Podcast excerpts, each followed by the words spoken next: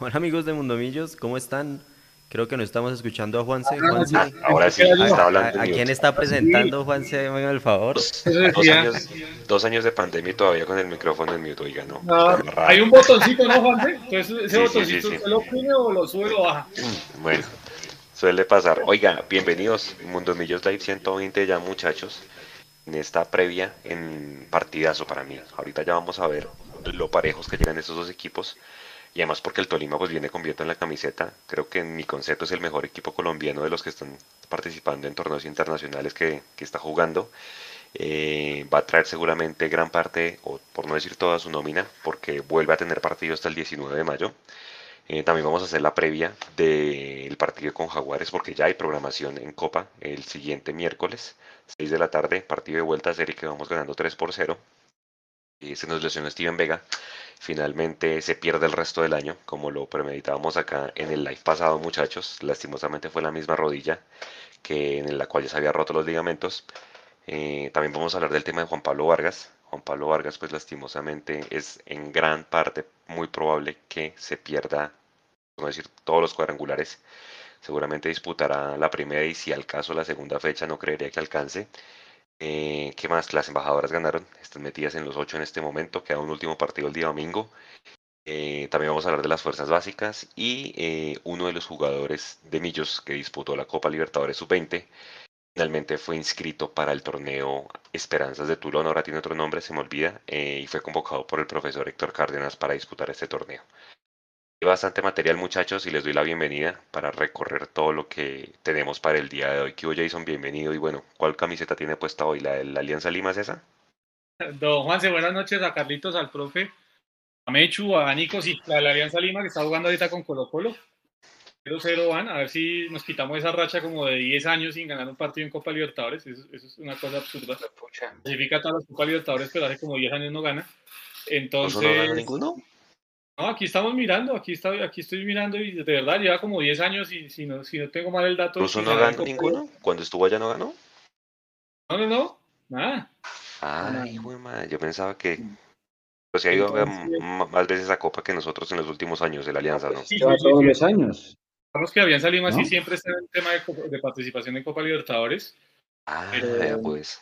pero complicado el tema, sí. Señor. Bueno, bueno, ya vamos a ver entonces cómo qué recorremos para el día de hoy. ¿Qué hubo, profe? ¿Cómo está? Bienvenido a este Mundo Millos Live 120. Hola Juanse, buenas noches a Mechu, a Jason, Nico y a todos los que nos están viendo ahí en nuestro canal de YouTube. Bien, contento. Creo que todavía tenemos eh, la, la felicidad aún latente por el partidazo que vimos ayer de las embajadoras eh, y esa victoria tan importante en Villavicencio y esperando eh, que, que se va a decidir finalmente con el tema del, del posible doblete del domingo o qué va a suceder con ese partido contra Cortuluá. Me he hecho probabilidades de que haya doblete con las buenas noches. ¿Qué hubo, Juanse? Buenas noches a todos. Jason, Carlitos, Nico ahí atrás, a la comunidad que ya la vamos a leer, aquí tengo el chat. Pues do- dependemos de la señal de televisión. Si hay doblete, yo no creo que haya doblete porque hay un partido antes que pasa Win. Entonces, si vamos a jugar a la, regla del fair play, la regla del fair play por temas de televisión tendría que tener un partido por Win. Y ese es el que, por la parrilla que está, no creo que alcance, porque creo que hay programación desde las 2 de la tarde. Ya ahorita miramos la parrilla del domingo. Entonces, si es el domingo, sería bien temprano. Entonces, no creo, pero puedo estar equivocado con el buenas noches para todos. Porque lo que pasó en un partido fue que hubo doblete, o usted podía entrar, pero la diferencia de horario era como cuatro horas te acababa estar metido entre el estadio, ¿cierto? Hubo uno de esos, no me acuerdo, creo que fue contra Orso Marzo. Contra horas, Tolima, uno de esos dos. Dos horas. dos horas de, de- de- de distancia entre uno y otro. Pero pues, Juanse, si no abren las puertas tres horas antes, eh, pues mucho menos la van a abrir desde las 11 de la mañana, que es donde creemos nosotros van a terminar jugando las embajadoras. Yo creo que por ese lado no va a ser. Eh, y pues bueno, pues lo importante Sí, aquí bueno. es que evidentemente ya logren la clasificación, ¿no? Que, que se aseguren esa clasificación contra Cortuluá, porque se embolató con las pérdidas frente a Medellín y frente al Huila en condición de local, y yo creo que ya pues es, es hora de, de volver a tener ese, ese tema de ganar de local y asegurar esa, esa clasificación por ese lado. Ahora hay que ganar, ¿no? Porque creo que de local estamos bastante deuda, ¿no? Perdimos el clásico, perdimos con el Huila, perdimos con el Medellín. Creo que por lo menos la cantidad o la mitad de los puntos millonarios las ha conseguido por fuera, ¿no, muchachos? Ahorita no tengo el dato exacto, pero me atreveré a decir que gran parte de la clasificación o de los puntos que tiene el equipo de Anzola por fuera. Entonces, pues obviamente es el talón de Aquiles, pero uno esperaría y pues ojalá, ojalá por lo menos, si no es el doblete, que queden cercanos los partidos. Vamos a ver qué, qué pasa. Yo no sé, Mechu, si mañana ya tengamos noticia de ese tema o definitivamente ya ustedes creen que no va a haber doblete el domingo. Yo creo, no, yo, es, la programación debe salir, el partido de Cali va en curso. La programación debería salir apenas acabe ese partido ahorita, porque está muy encima. Por tarde, que salga mañana antes del mediodía, pero por muy tarde, porque si la jornada es este fin de semana, tiene que salir ya. Eh, por eso les digo, ahorita miremos, miremos la parrilla de televisión de Win, porque es que si usted va a poner cuántos equipos están peleando por, por ahí, ahí, está, bueno, Medellín ya está lejos, ya se clasificó. Millonarios, Llaneros, Tolima 3, Orso Marzo 4, Perida 5, Junior 6, Nacional 7. Nacional 7. Hay 7 equipos peleando por 4 cupos. Eso quiere decir que los partidos de esos siete equipos tienen que ir en simultánea. Y yo no creo que los de Win, que son los dueños de la transmisión, vayan a decir, no, yo no paso ninguno de esos. No, claro. Entonces, ahora yo no sé, yo no sé si a Nacional le alcance, ¿no, Mechu? No, no, Nacional tiene, ah, espéreme, Nacional puede ser, Nacional también, meta, meta Nacional y meta, sí, meta Nacional. Es que, es que Nacional meta Nacional. y juega clásico con Medellín. Yo no creo que la le Medellín. de ninguna forma. Sí, sí, sí. Eh, pero tiene dos puntos menos que el octavo, ¿no? Sí, pero por el tema de la diferencia de gol lo veo, lo veo complicado, ¿no? Porque es que el octavo empata y así Nacional gane, ya pues, obviamente tiene una diferencia de gol, chao. Yo, yo la verdad, yo creo que el tema está hasta Junior que tiene 20, que me sorprende de Junior porque se armó bien en ese tema de la liga femenina se armó bien para tratar de pelear y no, y no pasar a fugias en el tema de la clasificación. Le ha costado realmente bastante al Junior y es, digamos, de las sorpresas que hay en ese, en ese aspecto de la tabla de posiciones. Medellín, como usted lo dijo, ya se alejó, se terminó por clasificar. Eh, y yo creo que son uno o dos cupos realmente los que hay. Yo la verdad creo que Millonarios sí dio un paso importante ganando a Llaneros en condición de visitante.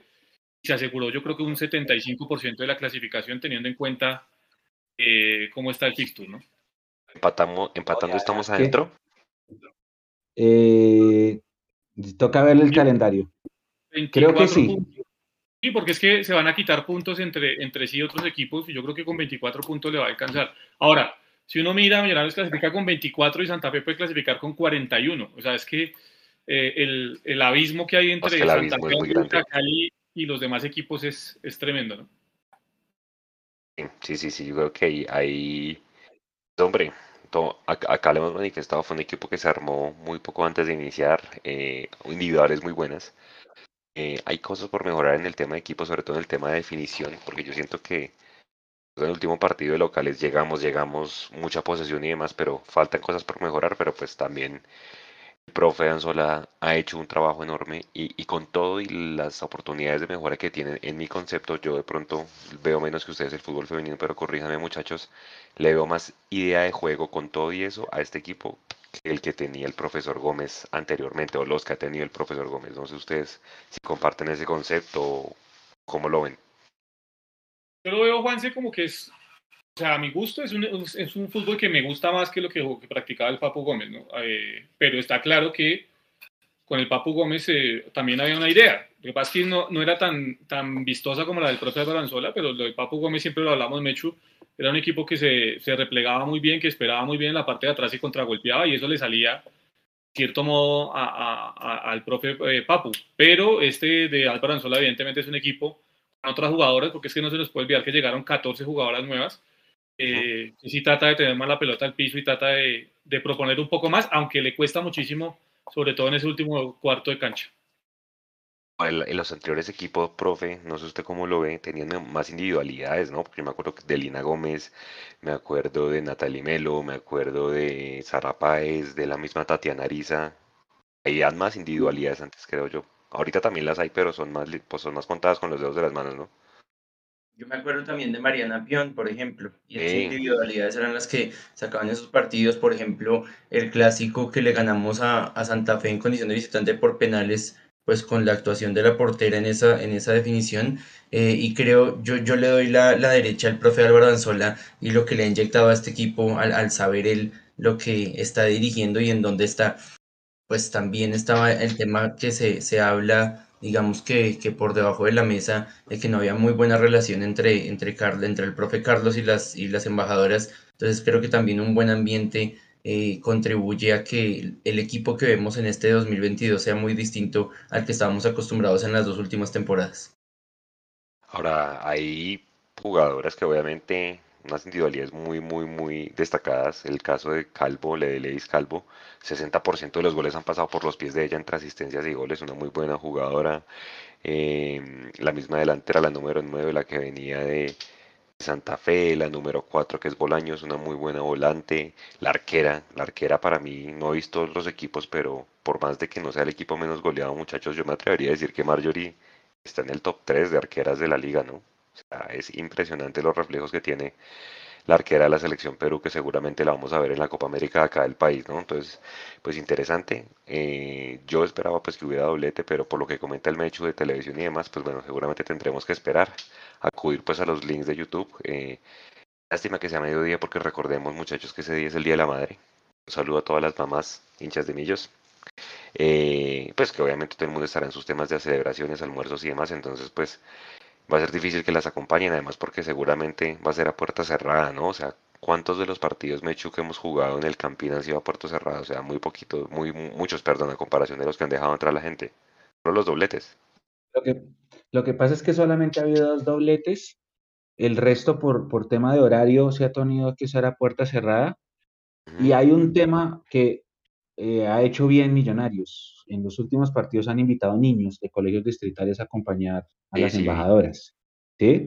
eso es una bonita iniciativa, teniendo en cuenta pues, que no hay boletería, pero pues invitan a los niños. De hecho, ustedes en el partido de Medellín se escuchan la transmisión a todos los niños gritando, millos, millos, millos.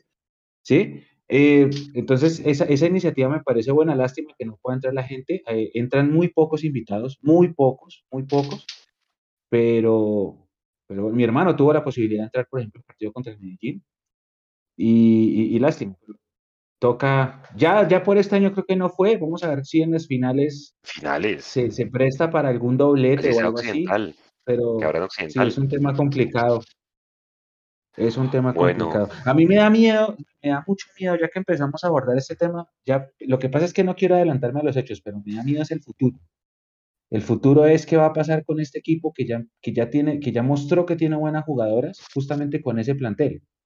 ¿Sí? Es decir, cómo está la situación contractual del profe y de ellas, qué va a pasar, porque es que se acaba el torneo y si no hay clasificación a Copa Internacional, yo me imagino que se acaban los contratos y qué van a hacer los otros equipos. Venga, venga para acá, venga para acá. Aló, Estefany Sarmiento, oye, ¿te interesaría jugar con nosotros? Aló, Laura Bolaño, ¿cómo estás? Entonces, eso sí me preocupa. Pero bueno, no me voy a adelantar, no me voy a adelantar. Eso, eso tenemos que ver en el live 123 o qué sé Nico, saludemos a la gente en esta primera media hora de programa, desde donde nos están saludando y qué opinión tienen de las embajadoras los que han podido ver, porque obviamente los horarios muchas veces no ayudan, ¿no? Así es, Juanse. Bueno, buenas. ¿Cómo están? Eh, voy a empezar a saludar, a, saludarlos aquí en el chat. Ya de segundo los pongo en pantalla también. Ahí está para que ustedes también lean los comentarios, vayan, vayan dejando sus saludos, sus comentarios. Vamos a estar leyéndolos durante el transcurso del programa. Hoy tenemos los temas del Previa versus Tolima, embajadoras que acabamos de tocar, la cantera, el tema de Juan Pablo Vargas y la previa de Copa versus Jaguares. Entonces dejen, sus, sus anotaciones respecto a esos temas y, los primeros saludos, los que llegaron eh, muy puntuales, Nicolás Enrique Salgado, hola a todos. Andrés Mauricio Pérez, somos los Millos. Nos saludan eh, de la Revolución Azul desde Popayón, Esteban Malaver. Eh, hola amigos, dice Miguel Kitian. Eh, ¿Cómo están? ahora sí, bienvenidos al, al, Live 120. Empiecen a dejar más sus impresiones. Aquí, a ver, veamos los últimos. Buenas, buenas. Ya está aquí Natalia conectado. Mau que dice Millonarios debe jugar a lo Real Madrid y todas sus categorías. De acuerdo, muchachos, porque saludos desde Cali, eh, Ciudad Embajadora, sola nada más.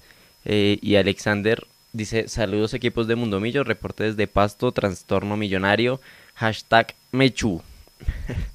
ya tenemos aquí hashtag Mechu.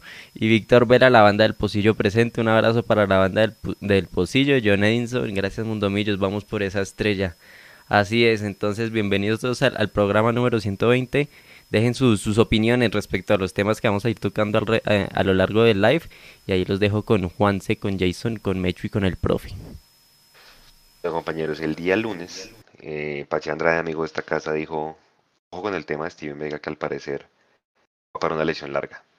Nosotros aquí internamente hablando el pasado jueves dijimos, donde llega a ser la misma rodilla la que se lesionó, hay gran alta probabilidad de que el jugador se vaya de largo, porque dijeron incapacidad, esperar después de exámenes y demás. Entonces, empezar el comunicado, dicen, después de dos semanas de exámenes, dan cuenta que el que el injerto, porque es un injerto que le hacen cuando se rompe los ligamentos de la rodilla, está, está, tiene una falla. Entonces, ¿qué implica? Pues que le tienen que abrir, tienen que hacer algún tipo de intervención. No se sabe si se volvió a romper ni demás.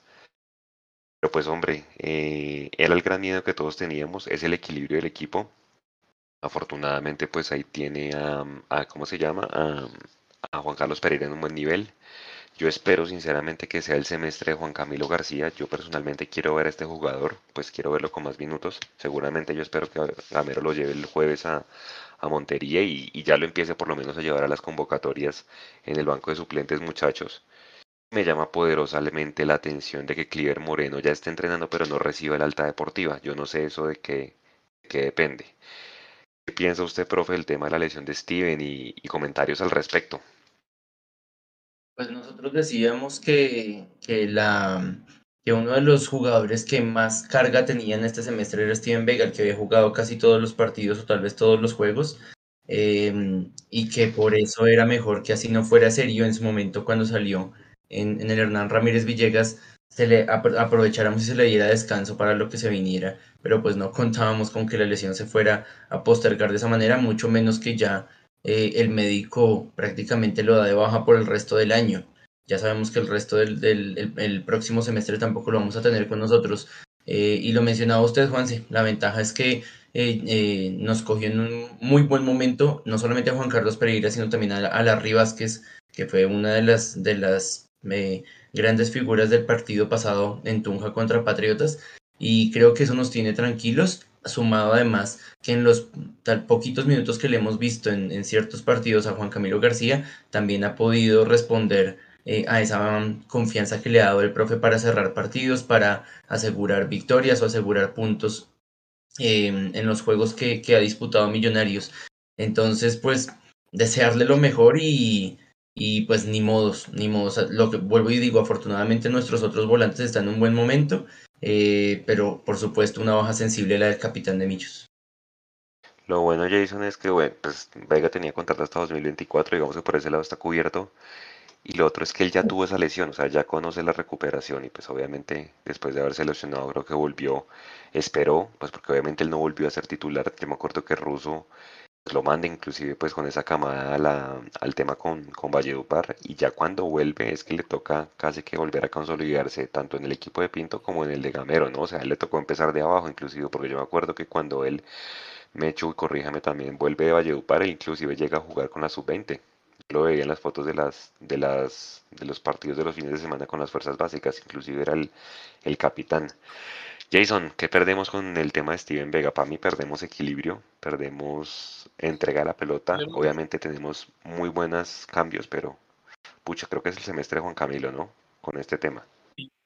Sí, Juanse, porque es que perdemos, primero perdemos desde la seguridad defensiva, porque si bien Juan Carlos Pereira, como ustedes bien lo acotaban, está en un buen momento y, y yo creo que está para cumplir en Millonarios, no te brinda la misma seguridad en ese cuadrado defensivo eh, en, la parte de atrás y creo que ahí está la primera, la, primera gran incógnita de cómo se van a comportar o, cómo va a ser el, comportamiento de los dos centrales y, los dos volantes de marca ante la ausencia de, Steven Vega. Pues sabemos que Steven Vega es el equilibrio y el que mantiene siempre corto al equipo, o generalmente corto al equipo en la parte de atrás. Yo creo que ahí está la primera gran incógnita. La segunda el tema de salir con la pelota eh, jugando limpio desde atrás, eh, eso lo hacía muy bien Steven Vega. No, no, no, quiero decir que Juan Carlos no lo haga de la misma manera, pero, pero las características de los jugadores son diferentes, al igual que en la marca, en el tema de la marca. Así que yo creo que perdemos muchísimo con la ausencia de Steven Vega. Evidentemente, por algo, yo creo que hemos resaltado siempre que él es el estandarte de la mitad de la cancha de Millonarios y va a ser una lástima no tenerlo mí me preocupa de todo esto, más que la operación y la ausencia que pueda tener el jugador, es cómo va a volver después de esta operación, ¿no? que obviamente viene el tema de la confianza, de ya me había roto este tema, se me dañó el injerto que me hicieron, o me rompí nuevamente por otro lado, y entonces eh, va, va, a ser dificilísimo el tema de la confianza para Steven Vega volver. Esperemos que todo salga bien en la operación, que entiendo es el día de mañana, hasta donde entiendo, y que todo salga bien mañana en el tema de la operación. Y, que la recuperación sea, sea, sea, sea la mejor, ¿no? Afortunadamente hoy, eh, si esto pasaba, no sé, 20 años atrás, Steven Vega se despedía del fútbol porque cuando se rompía, este, cuando se hacía el injerto, a recaer, pues era difícil que un jugador volviera a jugar fútbol profesional. Afortunadamente la medicina deportiva ha avanzado muchísimo en ese tema y, y, vamos a tener la posibilidad de volverlo a ver en las canchas, pero me preocupa mucho ese tema de cuándo eh, puede volver Steven Vega, con, de qué forma lo va a hacer y con qué confianza, ¿no? porque sin duda esto termina siendo mella. Y es una lástima porque justo cuando se va a iniciar un nuevo proceso de selección Colombia y se iban a empezar a mirar nuevas sí. caras, y entre ellas podría estar también calando el tema de Steven Vega, le pasa esta situación de la lesión nuevamente, como le había pasado en aquella, en aquella posibilidad, donde pues precisamente enfrentando eh, con la selección sub-20 es que termina a Millonarios, se termina lesionando, y bueno, es, es una lástima por Steven realmente. Eso es que él no puede ir al Mundial de esa época. Lástima. Sí, sí, sí. Chu, ¿qué perdemos con la salida de Steven? Perdemos de todo, compañeros, de todo, de todo, porque ustedes me pueden hablar de Juan Carlos, de Juan Camilo y de Larry, pero ninguno suple lo que está haciendo Steven. Y lo que pasa es que hay que ver, eh, una cosa son los Patriots, que es un equipo que está peleando descenso, y otra cosa es Santa Fecito, el que estaba con el camerino roto por el técnico que salió, y otro va a ser las finales. Ese va a ser otro cantar. A mí sí me parece Ahorita que perdemos Tolima, demasiado. Demasiado. Acá está, mire, Steven Vega se lesionó en octubre de 2016 con la selección sub-20. Volvió sí. a las canchas el, el fin de semana del primero de mayo de 2017. O sea, más o menos seis meses. No, más. Más, más, más. Eh, ocho. octubre, noviembre, diciembre, enero, febrero, marzo, abril, siete meses. Se lesionó empezando octubre y volvió siete a los siete meses como capitán de la sub-20, efectivamente, eh, contra Banfield. Eso fue en la Supercopa 2017. De ahí empieza a hacer carrera como lateral por derecha con el, con el equipo sub-17 del Rolo Flores, hoy técnico de Fortaleza, y se va a Valledupar. Eh, el, en el segundo semestre de 2018, ¿se acuerda que aquí jugaba Sebastián Ayala? Que dio, se la pasó más eh, jugando play que concentrado. El profe ruso pide a Steven Vega y a cambio manda a Sebastián Ayala a Valledupar. Entonces Steven Vega regresa en 2018. Tiene muy pocas oportunidades y luego con Pinto regresa como un redebut, porque él ya había debutado con, con Israel, si no estoy mal. Con Lunario, con Claro. Israel. Pero él El regresa lateral derecho. con Israel como lateral derecho. Ahí regresa y después vuelve a, a- a estar ahí quieto hasta un partido, Juanse, que usted se acuerda mucho, que es el de Medellín, el que perdemos eh, 1 a 0 allá en Medellín, que es cuando regresa como tal al equipo titular por liga. Y después por una lesión toma la titularidad en el segundo semestre y no la suelta nunca más. Hasta, este, hasta esta lesión. Ahora, yo estoy de acuerdo con lo que dice Jason. Dos veces la misma rodilla. Es que eso le deseo la mejor fuerza del mundo a Steven porque sé que es complicado. Sé que es complicado y el doctor Rincón dice que son nueve meses más. Entonces, a mí me, yo es que yo no soy médico y no quiero cometer una equivocación, pero a mí alguien me explicó más o menos eh, cómo es lo de la operación. Lo que pasa es que si lo digo al aire me van a decir que soy un tarado, entonces voy a evitarlo y voy a tener primero la opinión médica bien, un audio o alguna cosa así para, para, para no decir yo acá cualquier cosa que sea, que sea eh, falsa o que no sea real, ¿sí me entienden? Entonces por eso, pero sí, claro, yo estoy muy preocupado, muy preocupado. Perdemos demasiado. Y tema Cliver Moreno, ¿por qué no le dan el alta deportiva? ¿De qué depende? Porque entiendo que él ya está a tope, o sea, médica, desde la parte médica ya puede competir. ¿Qué hace falta para que le den el alta deportiva? Depende de Gamero, depende de quién. No, es del DECAR. Eso, es- eso, es- eso es básicamente el DECAR. O sea, si está bien el, el tema del, departamento médico, está bien también. Y, y yo, y yo creo que ahí aplaudo de parte del cuerpo técnico y del DECAR de Millonarios, lo lleven con calma, ¿no? Y es que, volvemos al tema, puede aparentemente estar bien y ya puede estar recuperado. pero ¿cuántos jugadores, caso Santiago Montoya, por ejemplo, hemos visto que ya supuestamente ha superado su lesión y todo el tema y no se le hizo bien el trabajo de, de fortalecimiento y de reacondicionamiento físico y se terminaron rompiendo nuevamente. Entonces yo creo que eh, yo aplaudo lo de Cleaver, que lo lleven con calma, que lo lleven eh, despacio. Y, y, pues realmente, si somos sinceros, si no es por lo de Steven Vega, no preguntábamos por Cleaver Moreno este semestre. Y esa es una realidad, Juan. ¿sí? Entonces, a Cleaver hay que llevarlo con, con tranquilidad esperarlo para el segundo semestre, que yo sé que ya en el segundo semestre le va a poder aportar mucho más a Millonarios. Bueno, señores, Juan Pablo Vargas. Pablo Vargas, pues obviamente la gente está muy inquieta con el tema y el tema es el, y el, digamos, la situación es la siguiente. El 14 de junio se van a jugar los repechajes. Eh, ellos tienen que ir a, Qatar a jugar contra Nueva Zelanda, partido único. Pero Luis Fernando Suárez, la última semana de mayo, la del 31, los va a citar a todos los del fútbol internacional. Entonces, a partir de ahí, casi que ya Juan Pablo es una es bastante probable, muchachos, que se borre el mapa, pues porque seguramente lo van a tener en cuenta porque él terminó de alguna manera con muchos minutos, acuérdense, eh, en la eliminatoria. Entonces es bastante probable que se lo lleven. Siendo así, Mechu, si el 31 de mayo se va, alcanzaría a jugar uno o dos, creo que uno inclusive, partido de cuadrangulares o no. Alcanzaría a jugar uno. Uno. ¿La citación está para el qué? 31 de mayo. O si alcanza a jugar uno. Las elecciones son el 29, que ese puente es festivo. Tengan cuidado que las elecciones dan un puente festivo. Solamente pasa en este país. Eh, las elecciones son un puente festivo, ese día no hay fecha, ese fin de semana. Entonces creo que es el anterior a ese. ajá. 29 de mayo. Las fechas. Sí, esas son las elecciones presidenciales, que ese fin de semana no hay fecha. Espérenme, ya les paso las fechas de las finales para que de una vez todos ustedes las anoten y las tengan presentes y se programan. Mientras tanto, yo creo que entonces sí sería solamente uno y lo perdemos. ¿Se acuerda que en alguna época de nuestras vidas, cuando, cuando recién empezamos estos espacios, llevamos a Mario Banemerac? Y Mario Banemerac dijo, yo te daría extranjeros top que no sean de selección. Él decía así, si yo fuera el director deportivo de Millonarios, yo me traigo extranjeros top que no sean selección. Porque si los llaman a selección pasan pero, pero ¿cómo lo calcula usted, Mecho? No, no, pues digo lo que dice él. A mí es mejor que los jugadores de selección. Sí, pero eso decía él. Las tantas cosas que dice Mario, ¿no? Porque es que, a ver, ¿cómo calcula usted el tema de que si es un jugador top que no es de selección? Pero pues si eh, nunca ha sido convocado, resulta que, que este, que, que, para esta convocatoria se levantó con la gana de llamarlo, pues lo llama. Y acabó el dilema. O sea, Además, Millonarios, millonarios toda su vida fue base de la selección. Toda la vida. O sea, hasta que hasta que nos tocó a nosotros que vimos las malas. Pero Millonarios toda la vida fue base de, muchas elecciones. Va a las fechas de las finales. Fecha 1, mayo 21 o 22, eso es fin de semana. Fecha 2 viene siendo junio 1 o 2, o sea, 10 días después. Y eso es em, miércoles o jueves. Fecha 3, junio 4 5, fin de semana. Fecha 4, junio 8 9, que es entre semana. Fecha 5, junio 11, 12, fin de semana. Y fecha 6, junio 15, 16, entre semana.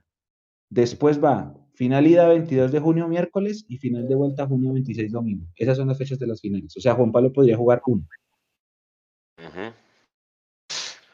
Claro, porque el 14, ah bueno, porque mentiras, Mechu. Si juegan el repechaje el 14, que es un solo partido, alcanzaría a venir después, en caso hipotético de una final, sí. Pero, ah, para la final, sí, sí, sí, para la final sí llega. Solamente, que la fecha antes de, la fecha antes de la final, ¿qué día cae? La, última de cuadrangulares es 15 o 16. 16, domingo. No, le da. No, esa, no, esa no le da. Pues de pronto le da, pero para, para verlo en occidental alta hipotética final. Bueno, esperemos. Tras tanto, entonces, ¿qué dice la gente, Nico? tengo, tengo una pregunta. Tengo una pregunta antes de pasar con Nico. Es que estaba hablando esta mañana con unos colegas del Tolima y me botaron un dato. ¿Es verdad que programaron los, los, estas finales y coinciden con los octavos de final de la Copa Libertadores? No, porque la fase de grupos corta en mayo y hasta el otro semestre vuelve. Sí, sí, porque se termina la fase de grupos ahorita en mayo, quedan dos ah. fechas y ya volvemos hasta el otro semestre con Copa Libertadores. Ah, no, entonces no. que- no, Estaban vuelven en- los que están participando en Copa Libertadores. ¿no? Exacto. Y es- estaba, estaban, es- es- esta persona me dijo, eh, se llama, se llama Juan David Alvis de Planeta Vinotinto, y él me dijo que, que coincidían junio los octavos de final y que ya el, el resto era julio. Entonces No. yo me quedé pensando, pero entonces los de I Mayor programaron esto pensando en que todos íbamos a quedar eliminados antes Ah, de, no. de la segunda. Ah, bueno, ya, ya, ya, ya. Listo. Porque ahí, ahí acuérdense que tienen que recuadrar Sudamericana, porque entonces pasan los primeros de cada grupo y vienen los terceros de cada grupo de la, de la, de la Copa Libertadores para julio. Entonces no, no, no se alcanza a cruzar. Eh, profe, ¿se siente tranquilo con la dupla Ginás Murillo para los cuadrangulares? Es que no es que tengamos mucho de dónde elegir. Yo penso, yo, yo lo que pensaba era que afortunadamente también contamos con el regreso de Omar Bertel y, y eso libera un poco a, a Murillo para que sea el, el, pues que juegue en su posición natural. Y digo que no tenemos más porque eh, la defensa no tiene otro, otro hombre que pueda suplir. Y por ejemplo, estoy pensando en el partido contra Alianza. eh, digamos que Juan Pablo se le diera descanso, por decir algo, y que ahorita contra Tolima Andrés Llenas viera su quinta amarilla, ¿cuál, cuál, se- cuál pareja de centrales ponen ustedes para enfrentar a Alianza Petrolera en Bogotá en la última fecha? Está Murillo y ¿cuál sería el otro? No, yo creo que a Juan Pablo lo van a poner. Pues Juan Pablo creo que no es tan grave por amarillas, creo que tiene dos nomás, entonces yo creo que Gamero ya sabiendo que se va, lo va a poner lo que Ya. queda. Pues Voy a dejarlo descansar. Voy a dejar descansar a Pablo y, pues, y, y Andrés Llenas tiene amarilla. ¿Cuál, ¿Cuál central improvisa usted ahí acompañando a Murillo? no, ¿No está, pues, sí, ¿no está Cueno yo o si yo Cueno está fuera lesionado? Moreno Paz. Bueno, Pues Cuenú, Sí, pero si usted me pregunta, Moreno Paz. No, pero es que Moreno, Moreno Paz, recordemos que se juega por izquierda, ¿no, Juanse? Sí, Entonces, ¿Pero no es derecho? ¿No es derecho? no, no, no, el No, derecho es Cuenú. el derecho es Ah, Cueno. mierda. Moreno Paz es zurdo. Y, poner dos zurdos, No digas pues, groserías. Perdón, perdón. pues, Ah, eh, no, pues, pero Cueno. si poner dos zurdos, no sé. Y, y más improvisados, ¿no? Entonces, no sé, yo creo Cueno. que Cueno, no hay más que hacer ahí. Pues sí. Ahora, si usted me afana, si no, le, si no, le, si, si no quiere a Cueno, yo pongo a Juan Camilo García como central. Sí. Claro que, No. claro que, bueno, mentira, sí, sí. Y adivine, adivine quién era el que jugaba de central improvisado cuando no estaba. Ey, Steven. y de lateral, y él tapaba, y De él, lo que quieran. No, lo- el- no lo quisieron probar de nueve, ¿no, profe? él ayuda a llevar las maletas en los aeropuertos. No, no lo Oiga. quisieron probar de nueve, porque capaz que hace más goles que el caballo. No sé, pues Oiga, ¿cuánto?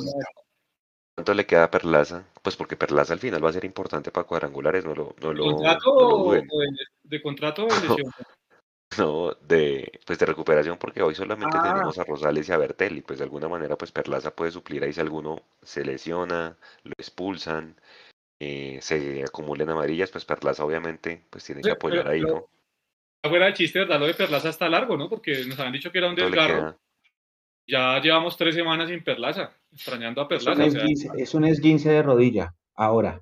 ah, es, es- ah, bueno. Entonces, si es 15, ya puede ir Son para seis. a otras tres semanas, por ahí. Son seis, creo que eran seis, o sea, se habló. Le quedan otras tres. Si es 15 de rodilla, estamos hablando de seis a ocho semanas, entonces puede estar por ahí las seis semanas. O sea, literal toca entonces cruzar los dedos. mañana hay rueda de prensa, seguramente el profe mañana va a contar que, cómo está Rosales, cómo está Perlaza, eh, quién más está tocando, bueno, Román, que ya no sabemos si es, eh, cuál es la verdad, y quién más estaba tocado del de... Celis, Ah, Celis, tenía un tema en la espalda, sí, sí, sí. Sí, sí, sí. exacto, esos eran los, que estaban. Bueno, Nico, saludemos a la gente porque ya más gente se nos unió al chat de ambas redes, o de todas las redes, y qué dicen de, de la pareja de centrales para cuadrangulares con el tema de Juan Pablo Vargas, y desde dónde nos saludan. Listo, listo. Empiecen, dejen sus mensajes desde qué parte se conectan. Aquí, bienvenidos a los que se acaban de conectar. Jefferson Roa, toca ganar el domingo. Jacobo, toca todo animado el live y me encuentro con estas noticias. Llegué todo animado al live y me encuentro con estas noticias. Si no hay, no hay muy buenas noticias en cuanto a, lesiones. Eh, Oscar Ordóñez, que Cuenú no. Pregunta si, juga- si jugaría. Eh, Mau Borges dice que Murillo y Ginás. Eh, Brian Gómez me preocupa la ausencia del Huicho. Que está Murillo, que no nos preocupemos, dice Brian Gómez, confianza en Murillo. ¿Mm? Eh, Natalia Martínez, ¿alguna vez Millonarios va a llegar a jugar clasificado con el equipo titular que ha venido manejando? Ah, por, lo- por la cantidad de Lesiones. Pues hay, una ventaja y es que Ginás fue muy inteligente, lo, lo decía el profe en su columna de opinión en mundomillos.com. Ginás fue muy inteligente de buscar esa cuarta amarilla en Tunja y yo sé que va a buscar la quinta contra el Tolima. Pues va a llegar No, limpiecito a los a finales. Pero, pero sí, lo mismo Sosa, que creo que Sosa tenía tres, ¿cierto, Juanse? De tres, y Murillo tiene tres. que hay- es que ahí la sí. final, porque entró Sosa los últimos minutos y Murillo también, dije, estos entraron a hacerse, a hacerse amonestar. Al final eso no terminó pasando. ¿Entró, sí? No. ¿A quién? Murillo no entró en, en, en Tunja. No, no, no. Ah, no, no, perdón. eh, Sosa entró a los últimos minutos y no, y no, y no se hizo amonestar. Sí, vamos a Eh, en la misma jugada, Ja- Jason. En la misma, en la misma de. A los dos le sacó amarilla. Entonces completó cuatro. Entonces, bueno, entonces sí, bien, sí. bien por porque entonces también va a limpiar contra el Tolima y a- lo Sí, vamos a tener disponible para, el tema de, de los cuadrangulares iniciar limpios. Eh, creo que sí que encontré es Caballo Márquez, que ese sí, digamos que tiene tres tarjetas. Y cuando se me va ahorita el listado de los otros que está, tienen las tres aquí los tengo. tarjetas, Celis. Andrés Murillo, tres. Andrés Murillo tiene tres, Sosa tiene tres, el Caballo tiene tres, Guerra tiene tres. Ah, bueno, Guerra ahí es otro alternativa importante para lateral, ¿no? Y eh, Richard Celis también tiene tres. Eh, Ahí es donde uno se da cuenta lo, corto que es el plantel de Millos, ¿no? Más allá de la buena campaña que se ha hecho y demás, y es que ter- terminamos jugando con Edgar Guerra como lateral. Ahí es donde uno se da cuenta que, que realmente hace falta recambio y bueno, yo espero que sumado a lo de Steven Vega eso no nos vaya a costar mucho en las finales. Lo que apuntaba Mecho es muy cierto. Una cosa es eh, pues el, el Santa Fe con el camerino roto, Patriotas que si bien ha mejorado con Arturo Boyacá, pues tampoco es el gran equipo. Otra cosa es venirnos ya a medir en las finales sin ellos, ¿no? Entonces va a ser complejo ese tema. Saludos señor. desde Tuluá Valle.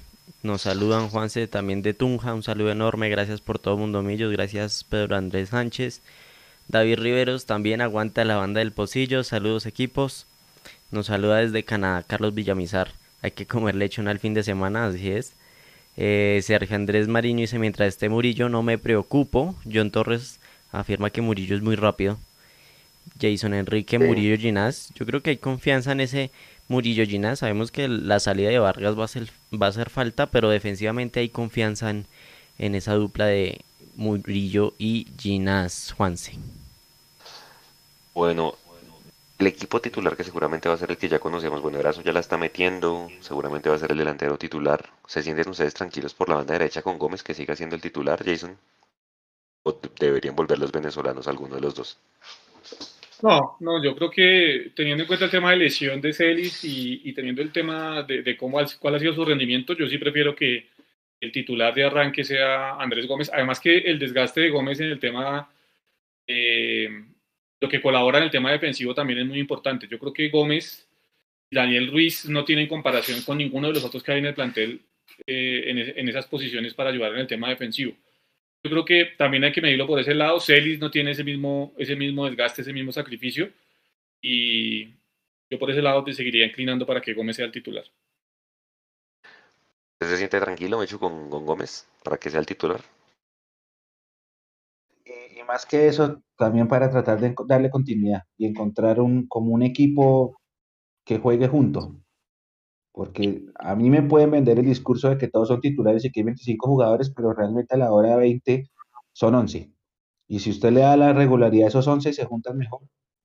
Pues si no, si no fuera por eso, todos los técnicos del mundo rotarían. Hay que tratar de tener una nómina base. Lo que usted vio contra Patriotas, que no fue el mejor partido, lo dejó preocupado. O sea, si usted fuera Hernán Torres, diría, vea, yo a Millonarios le vi estas debilidades en el último partido, diría a sus, a sus jugadores del Tolima, háganle esto a Millonarios para lastimarlo. Pues hay que ver qué pasa finalmente si, si el tema de Rosales es, es- resulta no ser tan grave y puede jugar, porque creo que a mí no me gustó ninguno de los dos laterales contra, contra Tunja. Me parece que Omar Sí, Bertel, Bertel estuvo flojísimo. no- no, el- sin, sin ser un partido terrible, creo que nos tiene acostumbrados a, a muchos mejores desempeños, inclusive también en, en, eh, en vocación ofensiva. Y los centros de, de Bertel en Tunja fueron malísimos. Entonces con el tema de, de Rosales, que mostró toda su personalidad en el clásico y también un buen juego eh, en, este, en, el, en el tiempo que pudo jugar en, en Tunja, eh, el tema de Edgar Guerra y, y, y esa, ese pequeño bajón que tiene Bertel puede ser como el, el, el análisis que puede hacer el profe Hernán Torres. Ahora, Millonarios tiene una ventaja y es que descansó toda la semana. Tolima juega Libertadores, tiene que venir a Bogotá y luego tiene que jugar contra Pereira, si mal no recuerdo. Eh, Copa, en- sí. Entonces, Millonarios pues tiene ahí un, descanso importante, además que eh, pues el viaje Tunja-Bogotá no es, no es muy eh, desgastante. Entonces creo que ahí el profe Gamero tiene que aprovechar y tiene que saldar ese- esos números en rojo que tiene contra su ex equipo.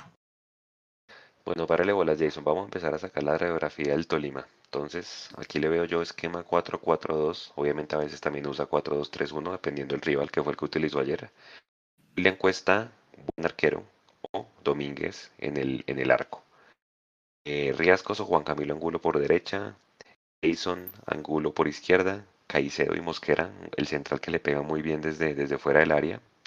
Urueña y Trujillo, volantes centrales, Luis Miranda, Johandri Orozco por derecha, Juan Fernando Caicedo y Michael Rangel, que es el goleador de este equipo, adelante. Y Caicedo, pues que ya nos tiene la, la medida. Alternativas, pues porque no sabemos quiénes van a poner. Daniel Cataño, muy volante de, muy buen volante de, creación. Jason Steven Lukumi, un extremo que jugó en América y en Nacional. Eh, ¿Quién más? Ramírez, el paraguayo, goleador. Anderson Plata, que está en su segunda juventud, porque para mí es la, una de las figuras de ese equipo. O sea, creo que por lo menos tres de los cinco o seis goles que llevan en la Libertadores han sido todos de Plata. Y si usted me pregunta, si yo fuera Hernán Torres, yo le digo, Anderson Plata va llegándole la espalda a Omar Bertel. Es un tipo muy, muy rápido. Que cosas que ahora sí está definiendo bien, cosa que nunca hizo Millos. Eh, y otros jugadores, pues que también seguramente va a tener en cuenta que no los va a poner de titulares porque jugaron ayer son Juan David Ríos, un tipo que da pata, penteada, pero buen jugador. Y eh, Brian Rovira, un volante 6 que viene de Nacional. Julián Quiñones, un central. José Moya para la defensa. O sea, tiene muy, muy buen recambio el Tolima. Con esos nombres, Jason, y ese esquema que le ¿Esos son- acabo de esos son los mostrar. suplentes? Los que le leí No. son los suplentes. Los que leí de última me son los titulares, los que jugaron ayer. Pucha, sea, es que bravo. los, los tres, los tres centrodelanteros del Tolima. Entonces está el paraguayo Ramírez, ¿sí? Eh, el tipo la mete cuando la tiene que meter. Está Juan Fernando Caicedo, que ya sabemos lo que nos hizo Juan Fernando Caicedo. Está Michael Rangel. Es que usted mira los son los tres delanteros que tiene el Tolima titulares y usted dice miércoles. O sea, ah, es que no va a estar Rangel, no va a estar Caicedo, pero está Ramírez. O, no está Ramírez, pero está Rangel y está Caicedo. O sea, ahí tenemos tenemos serios problemas. Y eh, es, un equipo, es un equipo con mucho recambio. Usted lo marcaba, Juanse. Ayer, por ejemplo, Cataño entró. Fue el que terminó junto con Anderson Plata arreglando el partido contra Independiente del Valle, que lo tenían, lo tenían, em- eh, embolatado y Darwin Andrade, exacto. Entre esos tres terminaron arreglando el partido al Tolima. O sea, entró Cataño, tomaron la pelota, se posicionaron en territorio contrario, eh, aprovecharon la velocidad de Anderson Plata, que es que de verdad parece que tuviera turbo a la hora de correr, porque es impresionante cómo, cómo corre Anderson Plata. Y, y entró este Andrade también y, y terminó haciendo, siendo gol, ¿no? Andrade que hace goles Copa Libertadores importantes, no voy a recordar los otros, pero sí tiene go- goles importantes en Copa Libertadores. Y eh, yo creo que es un equipo que tiene demasiado recambio. Usted hablaba de, la- de los, de, de los centrales, Quiñones, Moya, Volantes de Eh, marca. eh, los volantes de marca, que si no está Rovira o si no está Ríos, entonces ahí tienen al, chileno Ureña. No, es que es un equipo que, que armó realmente dos equipos largos y, y contra el y los que vengan nos la van a poner muy de para arriba, ¿no? Entonces, eh, yo no me creo tanto el cuento de que vayan a venir con un equipo suplente, porque de hecho, pues, el mismo suplente creo que es muy parejo al de Millonarios. Eh, yo creo que va a repetir muchos de los que, de los que jugó ayer porque necesita que ese equipo se, se termine de tomar confianza. Ha venido creciendo el Tolima. Además es eso, ¿no? los cogimos en la curva ascendente, que, es, que ese, es, ese es otro tema, los cogemos precisamente para este partido en la curva ascendente, y el profe Hernán Torres, cuando los equipos de él empiezan en eso, trata de darles continuidad, y yo creería que eso es lo que va a pasar el día domingo. Señor, sí, señor. Y es que Carlitos, eh, profe, no, gan, no pierde, perdón, el Tolima no pierde visita, solo ha perdido un partido de visita este semestre y fue contra el Medellín en la primera fecha. De resto no ha perdido, no ha perdido allá en Brasil, no perdió, no perdió en Ecuador contra Independiente del Valle, solamente perdió aquí con Atlético Mineiro, pues que obviamente ya nivel superlativo, pero el resto es un equipo bastante, bastante eh, regular, ¿no? Entonces obviamente uno dice, sí, las estadísticas están para romperlas y todo lo que quiera, pero va a ser un partido bravo, o sea, en todo el sentido de la palabra. Equipos muy parejos en los números que los veíamos hoy con Nuechu, eh, buscando jugadores de millonarios, pues el tema de las tarjetas amarillas, pero también es un equipo que, muchachos, no se le gana hace cinco años en Bogotá, ¿no? Entonces creo que, pues, como usted lo decía, profe, cansamos más días, pero pues el Tolima viene en curva ascendente y ya con una idea de juego desde hace mucho tiempo, ¿no? Lo que pasa es que si inclusive el Tolima decidiera no poner a sus titulares, uno ve la nómina mixta o, sí, digamos, mixta del profe Hernán Torres y juegan exactamente lo mismo y con la misma intensidad. Ahí, no, ahí uno no ve diferencia. Y uno lo puede ver en el partido de la semana pasada precisamente por, por liga, el fin de semana. Y los números que teníamos pendientes es que está, es que está 12 ganados, 4, 4 perdidos, 2 empatados. Exactamente todo igual, todo exactamente igual con Millonarios. ¿Y cuál es la diferencia? Pues que ese equipo tiene un margen de gol impresionante con lo que ustedes mencionaban de, de Anderson Plata, que también arregló el, el, partido anterior, no solamente el de Independiente del Valle, sino también el, el anterior de Libertadores, también lo resuelve él con doblete. Eh, Rangel, que siempre es un peligro, eh, que los dos son, son ex millonarios, entonces eh, es un tema que ya, ya, ya nos acostumbramos a que nos cuesta.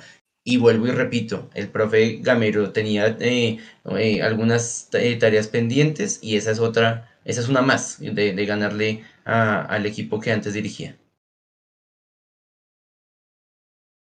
Que me hecho, si no se va al histórico, fue pucha, desde ese partido que poníamos hoy, no, cinco años, del del 2017, el Tolima siempre se ha venido a parar bien y el Tolima conoce esta casa, yo creo que, no sé, yo me atrevería a decir que es más lo que Torres conoce a, a Millos que lo que Gamero conoce a este Tolima, porque es que la base del Tolima es completamente nueva, o sea, de los jugadores que están en la base de que Gamero dejó ya no hay ninguno, ¿no? 30 de julio de 2017, Tolima 1, Millonarios 1. 28 de octubre de 2000, ah no, espere, iba aquí otra vez. 21 de abril de 2018, Millonarios 0, Toli, perdón, Tolima 1, Millonarios 0, esto fue en Ibagué. Después, 28 de octubre de 2018 en el Campín, Millonarios 1, Tolima 1. 17 de abril de 2019, Millonarios 1, Tolima 2. El técnico de Tolima era Gamero y el de Millos era Pinto. Y ese día lo recuerdo porque nos hizo un repaso táctico Gamero a Pinto. Terrible, eso fue en Semana Santa. 2-1. Después, 9 de octubre de 2019, Tolima 2, Millonarios 0. 2020, octubre 6, Tolima 2, Millonarios 2, que ese fue el partido que empezamos perdiendo 2-0, que remontamos en el segundo tiempo que debutó Emerson. Sí. Después tengo 3 de abril de 2021. 3 de abril de 2021, Millonarios 0, Tolima 0, que Hernán Torres jugó con línea de 5. Yo nunca había visto a Hernán jugando con línea de 5 ese día, porque tenía un montón de lesionados. Después, 17 de junio, do, tápense los oídos. 17 de junio de 2021, Tolima 1, Millonarios 1, el gol que nos regaló el VAR por un penal de Juan Carlos Pereira. Junio 20 de 2021, Millonarios 1, Tolima 2, final del campeonato Apertura. Después, 7 de noviembre de 2021, Tolima 3, Millonarios 2. Después, 5 de diciembre de 2021, Tolima 1, Millonarios 1, Juan Pablo Vargas votó en el minuto 90 más monedas. Y diciembre 9 de 2021, Millonarios 1, Tolima 1, nos empatan en el minuto 89. 12 partidos, 0 triunfos. Le, Mañana, le hizo descansen. ¿Qué banda? ¿Qué banda, yo? ¿Qué banda? O sea, estaba mirando justito lo que decían ustedes. Ureña, Rangel, Cataño. Sí, Cataño suplente, Dios santo. Ese nos hizo un partida, dos partidazos en, en Ibagué el semestre pasado. Luis Miranda es bueno. Ibargüen, que fue el que hizo el gol ahorita. No, hermano, es que tiene una bandota. No. ¿Qué nivel? Párale bolas a este dato, Jason. Si bien son muy parejos en goles, porque Tolima tiene 28, Millos tiene 22, o sea, solo 6 goles. Hay un dato que es abismal la diferencia. Tolima tiene 21 asistencias, Millos solamente tiene 9. O sea, este es un equipo, hermano, que elabora fútbol como un berraco. Sí, sí. No, es que, es que tiene los jugadores para hacerlo, Juan. Es que tiene los jugadores para hacerlo. Al técnico le gusta jugar a eso. Eh, no quiero recordar el episodio aquel maluco con un personaje que estuvieron reunidos los dirigentes de Millonarios hace poco. Pero acuérdese que el pecado grande de ese viaje a Madrid del profe Torres fue precisamente pensar que allá se jugaba igual que acá. Y, y, quiso jugar al toque-toque y nunca vio la pelota al final de cuentas. Ese es el estilo del profe, del profe, del profe Torres y si bien le ha imprimido algo de un poco más de juego directo por los jugadores que tienen en frente de ataque, el caso de Plata, eh, el caso del mismo Lucumí o de Andrade cuando están, sí es un equipo que le gusta jugar con la pelota al piso, que ya no trata de llegar tanto tocando la pelota en el último cuarto de cancha, sino que a partir de hacer superioridades numéricas y de posicionamiento en la mitad de la cancha, ahí activa el ataque por las bandas. Ahí vamos a tener que tener mucho cuidado. Usted lo decía ahorita, Juanse, y el tema de Omar Bertel va a tener que estar muy pendiente al tema eh, Anderson Plata y, va, y ahí va a ser fundamental el trabajo que haga Larry Vázquez también en el tema del doblaje. Yo creo que ese jugador, por tema eh, físico, por tema de, de, estructura física, que le puede llegar obviamente a hacer ese doblaje, ayudarle a hacer ese, ese tema del doblaje a, a, Omar Bertel, eso sumado también al trabajo que tenga que hacer el, el extremo que esté por ese costado también. Profe, el Tolima es el equipo que más goles de cabeza ha hecho en la liga, siete. Seguramente hay que tener cuidado con, hablábamos de Rangel, hablábamos de Julián Quiñones, creo que esos dos pues, son los que más facturan por esa vía. Entonces ahí seguramente tienen que estar muy pendientes los dos centrales nuestros, ¿no? ¿Nosotros cuántos hemos hecho de cabeza? Uno. Ándale, ¿solo uno? Hemos hecho varios después de tiro de esquina, pero con el pie, pero de cabeza. Ah, ok. Carlitos iba a decir algo. De Ginás, es el, el, único. El de Ginás. No, ese fue por Copa. Por Liga fue el de. El de. El de. Me estoy acordando, ayúdeme a acordar. Ah, el de Juan Pablo Vargas. Cali. Sí. pero, pero no hemos hecho más. Hemos hecho más de cabeza. Eh, igual, este Sergio Mosquera también remata bien desde afuera, ¿no? O sea, al final yo creo que, hombre, pues Gamero tampoco va, va a regalar nada, siempre son partidos muy parejos, las finales fue pareja, los dos partidos obviamente ellos ganaron, en los cuadrangulares fue muy parejo, tanto en Ibagué como en Bogotá, entonces pues igual, Gamero también ve los videos y más, va a ser un buen partido, eso sí, o sea, eso sí mejor dicho, preparémonos para hacer un partido de ahí de vuelta, porque como usted lo decía Jason, el profe Torres nunca sale a esconderse. Eh, le gusta jugar y a Gamero también. Entonces creo que vamos a ver el partido, muchachos, de los dos mejores equipos, en mi, en mi parecer, que mejor juegan fútbol en este momento en la liga, ¿sí o no? Y no, yo no estoy tan de acuerdo, ¿sabes? A mí me gusta mucho cómo juega el Junior. Porque el Junior pero ayer, pero es que no, no, pues, bueno, pues, pues, bueno, ayer era torneo internacional, pero hablando del, del contexto de Colombia, eh, para mí el Junior es el equipo que mejor propuesta de fútbol tiene en este momento. Lo que pasa es que eh, no se puede comparar el proceso del Junior Juanse con el de que tiene Millonarios y con el que tiene Tolima, ¿no? Ya es un proceso largo más allá de las incorporaciones del Tolima. ¿Sabe qué es lo que pasa? En mi parecer, el Junior tiene nombres, pero no sé, como que cuando hace los cambios, vea que ayer este man hace los cambios, Juan Cruz Real, y como que se les desbarata el equipo. Yo no sé, siento que el Tolima tiene más recambio en el sistema de juego que el mismo Junior. No sé, es mi, de lo que he visto al Junior. Es desbalanceado también, porque por ejemplo en el partido, en la llave de Copa contra Santa Fe, Santa Fe también le planta un buen primer tiempo, porque ellos no, no, es, no es un equipo balanceado que sea eh, aplicado en defensa y por eso le llegan esos goles. Esa es tal vez como la diferencia. En cambio, Tolima es una maquinita, es, es, es muy diferente. pero Tolima también tiene partidos donde se cae, o mide el partido contra el Independiente. Bueno, sí, 2-0 y se termina cayendo. Es que, es que por eso yo les digo, eh, no se puede comparar el proceso.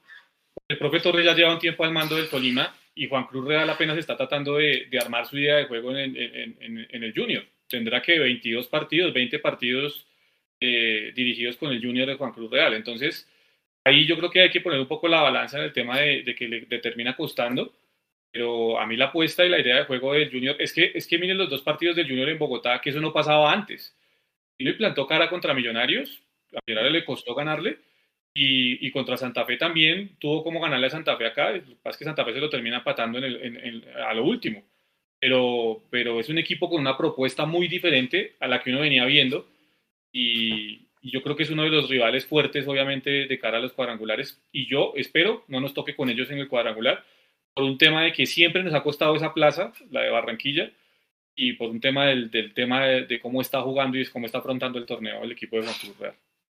Sí, son, son, yo creo que el, Junior va a ser ese equipo que llega también en curva ascendente junto con el Tolima. De resto, creo que bastante parejo. No sé si el vecino se termine metiendo, tiene un partido jodidísimo allá en, en Palma Seca Equidad, de pronto no, se sorprenden que se meta el mismo Bucaramanga o Águilas Doradas, que nadie da un peso por ese equipo y vea que otra vez tiene, tiene posibilidad. Oiga, Mechu, hay un tema de que se ha estado hablando y es el tema de los dos jugadores de Venezuela, Sosa y, Celis. Celis, pues ya remarcábamos el tema de, de la lesión. Pues la gente dice, si usted tiene un extranjero, pues no debería estar ocupando un cupo en el banco de suplentes. Si usted trae un extranjero es para que sea titular. El tema de los dos extranjeros se, bajó el rendimiento, eh, digamos, hay otros jugadores que están mejores que ellos. ¿Cómo ve el tema usted de los dos extranjeros, Mecho, pues que no sean titulares en, Millonarios? Nosotros tenemos un tema y es la banda derecha, compañeros. La banda derecha hemos probado muchos jugadores y recién ahorita estamos viendo que Gómez empieza a consolidarse. La banda izquierda tiene un dueño y esa no se la quita nadie y en el centro está el capitán. El capitán eh, ha tomado, a mí no me, pareció que haya jugado bien contra los Patriots, pero, pero ha tenido un, segundo aire, viene, viene mejor ese partido con Equidad, creo que los, lo catapultó, lo consolidó y esa es la explicación de por qué los dos venezolanos están en el banco. Yo no soy partidario de, bueno, es decir, voy a cambiar. Si vas a traer un extranjero, tiene que ser un extranjero top. Eso sí estoy de acuerdo porque solo hay cuatro y tienen que jugar tres. Pero también hay que, hay que tener en cuenta que el que tiene que jugar es el que esté mejor, no importa la nacionalidad. Entonces, en ese orden de ideas, si el equipo encontró una consolidación en los últimos partidos con esos tres, hay que darle continuidad. Dice Jason. es que, es que, a ver, lo de Celis pueda que en algún momento le termine dando cosas importantes a Millonarios, pero lo hablamos en el momento que se contrató a mí, en el momento que se contrató Richard Selly, no, no, me podían venir a decir en Millonarios, por cómo se contrató y por el momento que se estaba pasando ya en el semestre, que le venían haciendo ese seguimiento. Simplemente alguien que apareció en algún momento y le dijeron, mire, este jugador puede ser interesante, a mí me parece que tiene cosas interesantes, pero eh, también me parece que es un jugador que es desaplicado en el tema táctico, es la impresión que me ha dejado a mí, en el tema táctico es desaplicado, me parece que es un jugador que tampoco tiene eh, un compromiso eh, en, el, en, el, tema del desgaste físico, eh, digamos, constante. Creo que es un jugador demasiado intermitente y ahí está la, la, situación por la cual no tiene que ser titular. Yo, independientemente de la nacionalidad, estoy con Mechu, tiene que jugar el que mejor esté, pero sí estoy de acuerdo con aquellos que dicen que cuando se contrata a alguien del exterior, a ese jugador hay que exigirle mucho más que a los nuestros. Ese jugador tiene que venir a marcar diferencia. Y últimamente nos hemos venido acostumbrando a que esos jugadores no marcan mucha diferencia cuando vienen del extranjero, ¿sí? Salvo lo que está pasando con Juan Pablo Vargas y lo que pasó con Fariñez. Si uno se va, lo de Cufati no fue bueno. Si uno se va más atrás, encuentra que también, exacto, lo de Godoy no fue bueno. Y uno va encontrando que eh, a veces traemos por traer. Y realmente creo que jugadores como Richard Celis en el fútbol colombiano hay muchos, con las mismas condiciones y el mismo corte. Creo que hay muchos y se podría apostar más bien a, mirar un poco más también el fútbol colombiano, si es por tema de gastos y si es por un tema de, evidentemente, que la cartera de Millonarios no da para contratar de, de otra forma. ¿no? De acuerdo. Profe, los dos volantes de marca, ¿quién debe ser el llamado a suplir realmente a Vega, que es ese jugador que se queda sí o sí, o sea, que no sube? ¿Y por qué lo pregunto? Porque ya sabemos que tanto Pereira como Larry pues no son volante de marca, marca neta, sino son más volantes de ida y vuelta quién debe cumplir ya aquí en adelante la función de, Vega o si depende de las circunstancias del partido, porque vea que uno normalmente veía que, que Vega es el que se quedaba y Larry era el que subía.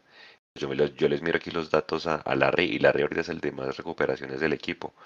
Entonces, no sé si dependiendo del rival, dependiendo de los jugadores que tenga el rival, o definitivamente uno de los dos ya tiene que ser la función de volante 5 y el otro que vaya y acompañe a los volantes y a los extremos.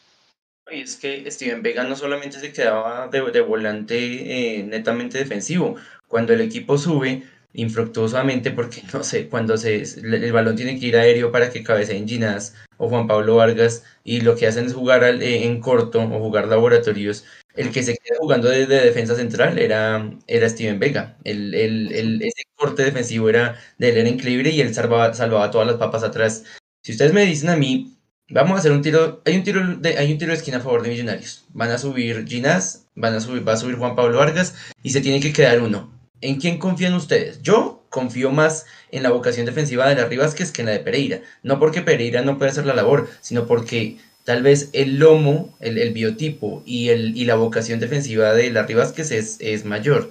Eh, sacando de, de, de lado este partido contra Tolima, sin embargo, yo sí siento que hay que darle también descanso a Larry Vázquez. Igual, después de ese partido contra Tolima, frente a Alianza Petrolera, no, no me atrevería a hablar de, de pronto de, Jaguares, porque ya hemos visto, no hablemos de remontadas, pero ya hemos visto que casos han pasado, pero no nos confiamos en 3-0. Eh, pero yo sí creo que contra Alianza Petrolera sí se le puede dar descanso a Larry, que también ha tenido un desgaste importante. Ahí veríamos otra alternativa frente a su pregunta, Juanse, eh, jugando Pereira y, y, Juan Camilo eh, García. Y de pronto también ahí puede haber otra posibilidad. Pero hablando de los titulares, Larry, Larry Vázquez. Larry Vázquez, ¿qué iba a decir Jason? Es que, es que el tema de Steven Vega es que es tremendo, ¿no? Porque eso, que apunta el profe de, de, que se quedaba de central es una. Vamos que no es tan grave porque, o, o no sería tan grave si estuviera Román. Porque en muchas ocasiones cuando estaba Román, el que ocupaba la posición de central era, era, Román mientras estábamos en el tema de la pelota quieta, como para cubrir posiciones. Está Román tampoco. Entonces, es una situación para ponerle realmente cuidado en cómo va a quedar parado Millonarios cuando va la pelota quieta ofensiva. Y lo otro es las dos, las dos virtudes que, eh, que, que, también tiene, otras de las virtudes, de las tantas virtudes que tiene Steven Vega, y es, primero, cuando se inserta como un tercer central, cuando Millonarios trata de salir jugando desde atrás, eso lo que hace obviamente es atraer la marca de uno de los delanteros o de los volantes ofensivos del equipo rival y termina liberando a lo que llaman hoy el tercer hombre en la mitad de la cancha para que Millonarios pueda salir y esa tarea la hacía muy bien Steven Vega y no veo que la haga también Juan Carlos Pereira ni Larry Vázquez. Ahí nos va a costar también en ese tema cuando Millonarios trate de salir limpio. Y lo otro era el tema de la presión, porque si ustedes miraban o si ustedes revisan muchos de los partidos, el que activa la presión muchas veces en terreno contrario cuando sale, cuando sale de puerta el equipo rival y trata de salir jugando, es Steven Vega, que siempre viene a referenciar al volante, al volante de primera ah. línea del equipo rival que va a recibir la pelota. Y a partir de esa referencia de Steven Vega sobre el volante rival, era que se activaba toda la presión alta de Millonarios en terreno contrario. Esa es otra de las cosas a las que también habrá que prestarle atención si Millonarios las puede seguir repitiendo ante la ausencia de Steven Vega. Tú, Jaguares, ¿usted qué haría? ¿Llevaría la, la titular a Montería y una vez ya mixta aquí, nómina B en, bueno, nómina suplente en contra Alianza Petrolera, pensando en todos esos recambios, en temas de amarillas, porque va a depender mucho del tema de amarillas para ver cómo llega el equipo a esa última fecha, pero pues también Jaguares ya no tiene nada que hacer en liga, entonces pues no se les haga raro que salga esos primeros 15 minutos a querer comerse a Millonarios, por más de que Jaguares pues no esté jugando a nada, pues la plaza ayuda, el calor y demás, lo que haría para ese partido de Copa el jueves. Todo depende, mi querido Juanse, del partido contra el Tolima. Partido contra el Tolima se define punto invisible. Si Millos lo gana, queda dependiendo de un empate con Alianza Petrolera para, para ya sentenciarlo. Si Millos empata, necesita ganar la Alianza Petrolera. Si Millos pierde y Nacional gana, el que pasa a ser segundo es Nacional. Entonces, la respuesta a esa pregunta se sabrá a las 8 y 10 de la noche del domingo. Ahí sabremos qué equipo mandará a Montería y qué equipo guardará con Alianza porque todo dependerá de ese partido y de qué haga Nacional, porque Nacional está viendo de reojo lo que haga Millonarios y contra Ellos pifiaron dos veces. Además, expulsados, ¿no? Les expulsaron a sus dos, dos de sus, sus, capitanes porque se pusieron a buscar amarillas y terminaron de revoluciones y se les fue la mano y se terminaron expulsados ambos. Sí, señor. Eh, oiga, eh, más del Tolima, no, pues yo creo que ya analizamos aquí toda la radiografía. Eh, hay un, hay gente en el chat que dice que mejor dicho retirémonos, que, que somos súper negativos. Creo que no.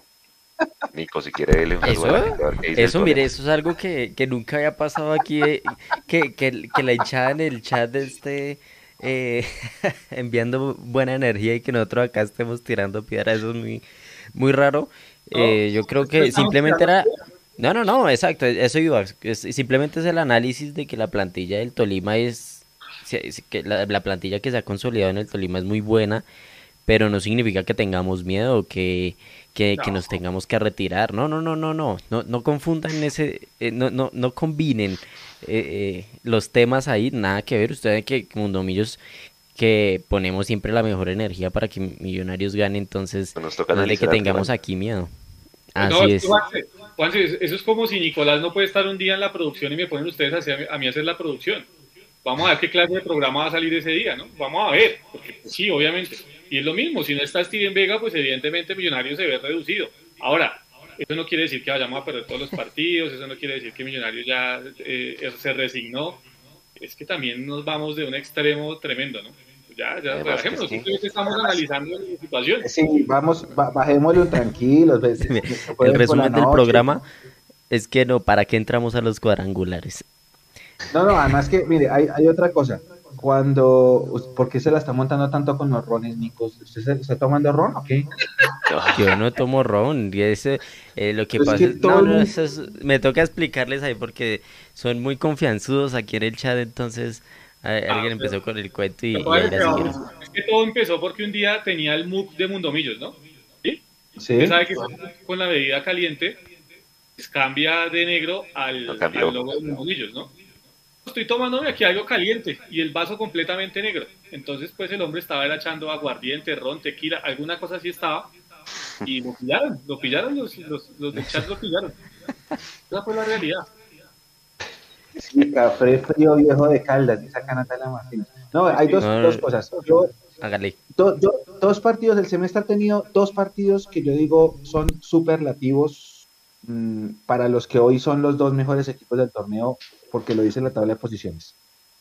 Cuando Millos fue a jugar con nómina mixta Montería y le ganó a Jaguares, yo ese día me quité el sombrero porque muy pocos confiaban en un triunfo con esa nómina. No acuérdense que nos estábamos guardando para Fluminense. Con esa nómina, contra ese equipo y en ese clima. Y todo el mundo dijo, acá Millonarios con su nómina, mí, Oscar Cortés, estaba Guerra, estaba... Era un equipo suplente. Jaguares de autoridad. Jaguares arriba, todavía. Jaguares, estaba. Sí. Y ese día dije: Millonarios ha dado un golpe de autoridad. Tolima hizo lo mismo en, en Barranca contra el Alianza Petrolera. ¿Se acuerda que sacaron un comunicado que decía que increíble que Di Mayor no les haya ayudado, que ellos tenían un viaje a Brasil, que no sé qué? Fueron y, bueno, ganaron en Brasil, porque le ganaron en América de Minas pero le ganaron a Barranca con una nómina suplente Alianza Petrolera y yo también cuando vi ese resultado dije, acuérdese que Michos había ganado el, clásico, dependíamos de ese resultado para saber si quedábamos primeros o no. Tolima cerró la jornada y ganó. Y yo ese día eh, estaba hablando, todavía estaba en el campín, porque yo salgo como tres horas después de los partidos, y estaba hablando con los señores de vigilancia del campín cuando, cuando estaban escuchando el partido por radio, y yo decía, eso también es un golpe de autoría. Uno tiene que también reconocer cuando los rivales hacen eh, méritos para, para, para de esos partidos que construyen hinchadas. Esos son partidos que, uno dice que inflan el pecho. Y los dos lo hicimos, los dos. Entonces, eh, hay que tener, hay que tenerlo bien con el, con el rival. Sí, sí, sí, sí, yo creo que al final, pues, hombre, tenemos que analizar al rival, es que es el, pues, ¿qué hacemos? Es el mejor junto con Millonarios de la tabla.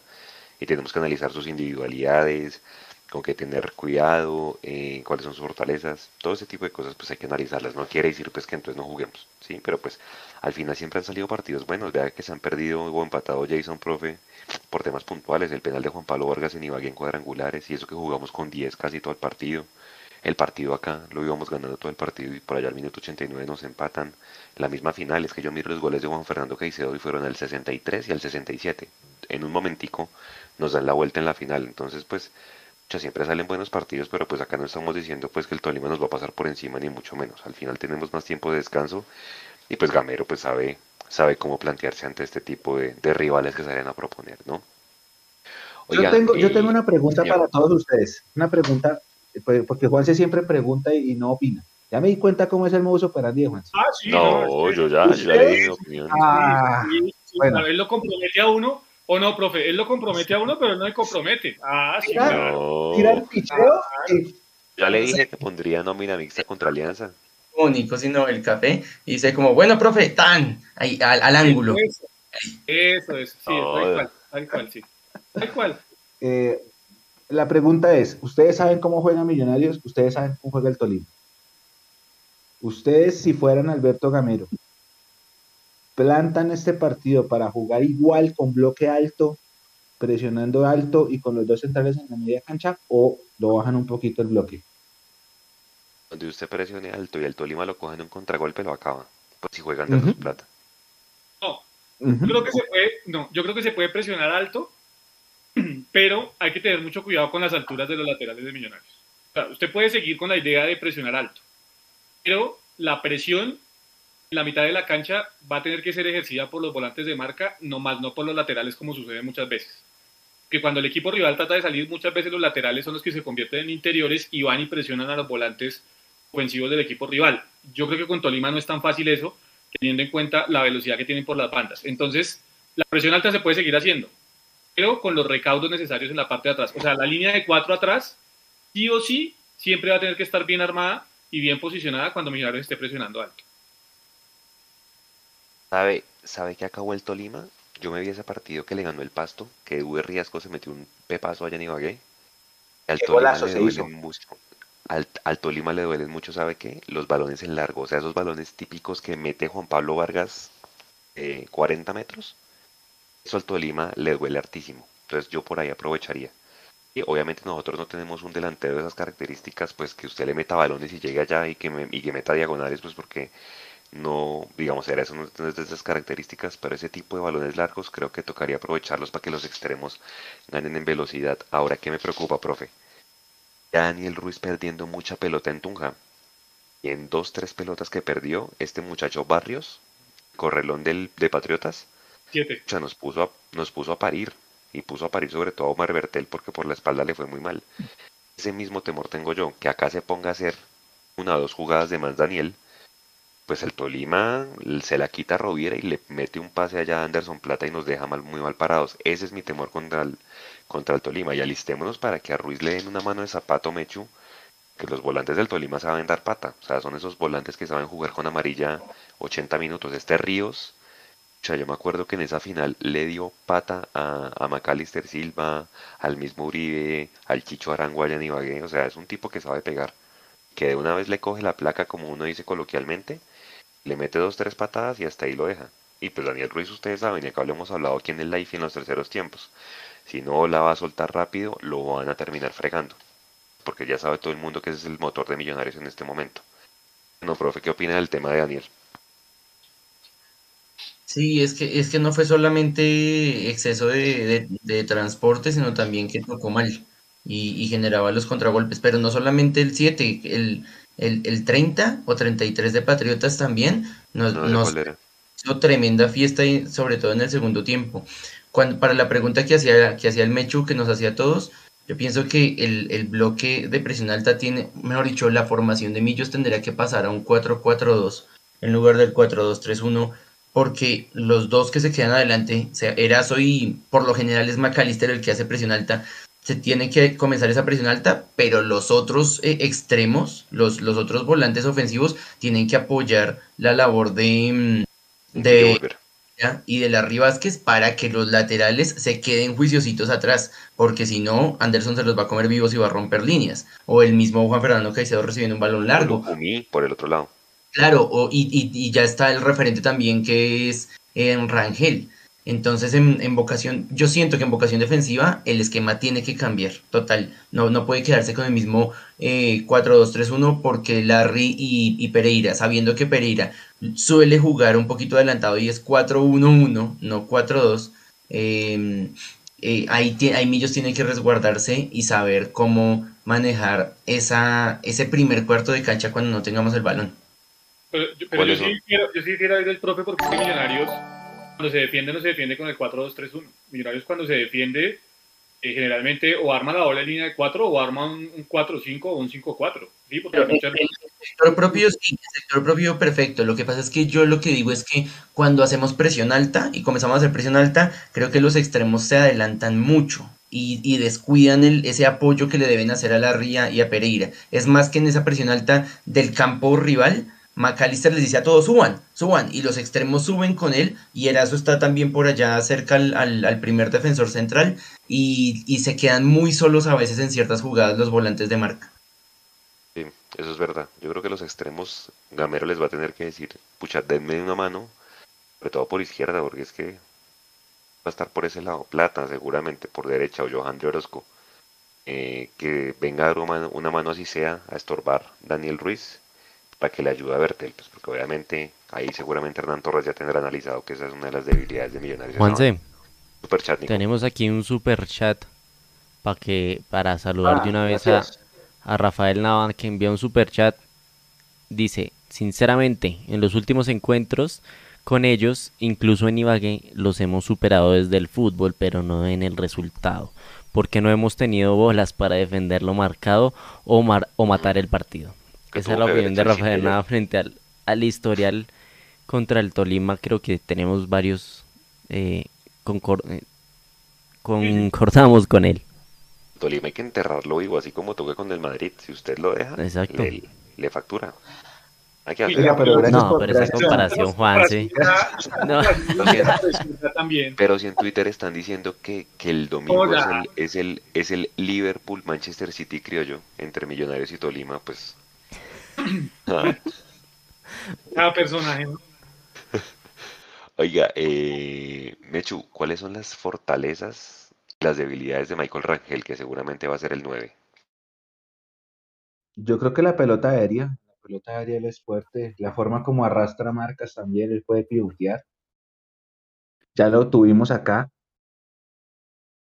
pero sí, sí, sí, sí, tiene sus fortalezas. Lo único, lo único yo, que yo veo es que Rangel sí tiene un nivel un poquito inferior al que yo le vi en años anteriores. América, Mm. es verdad. Y acá, acá cuando pasó él hizo muchos goles. Él, él se había ganado el puesto y a pulso, hizo, hizo varios goles. Acá lo hacíamos Rangel.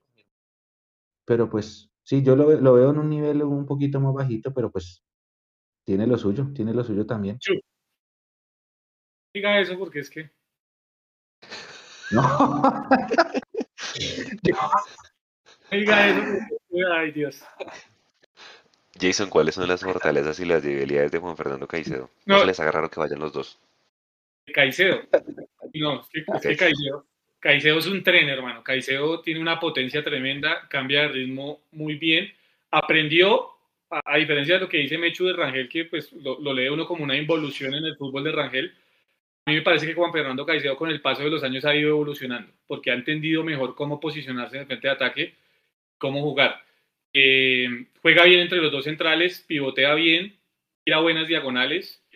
Eh, yo, creo que es yo creo que es un delantero muy completo. No es goleador. Yo creo que esa es la falencia grande que tiene Juan Fernando Caicedo.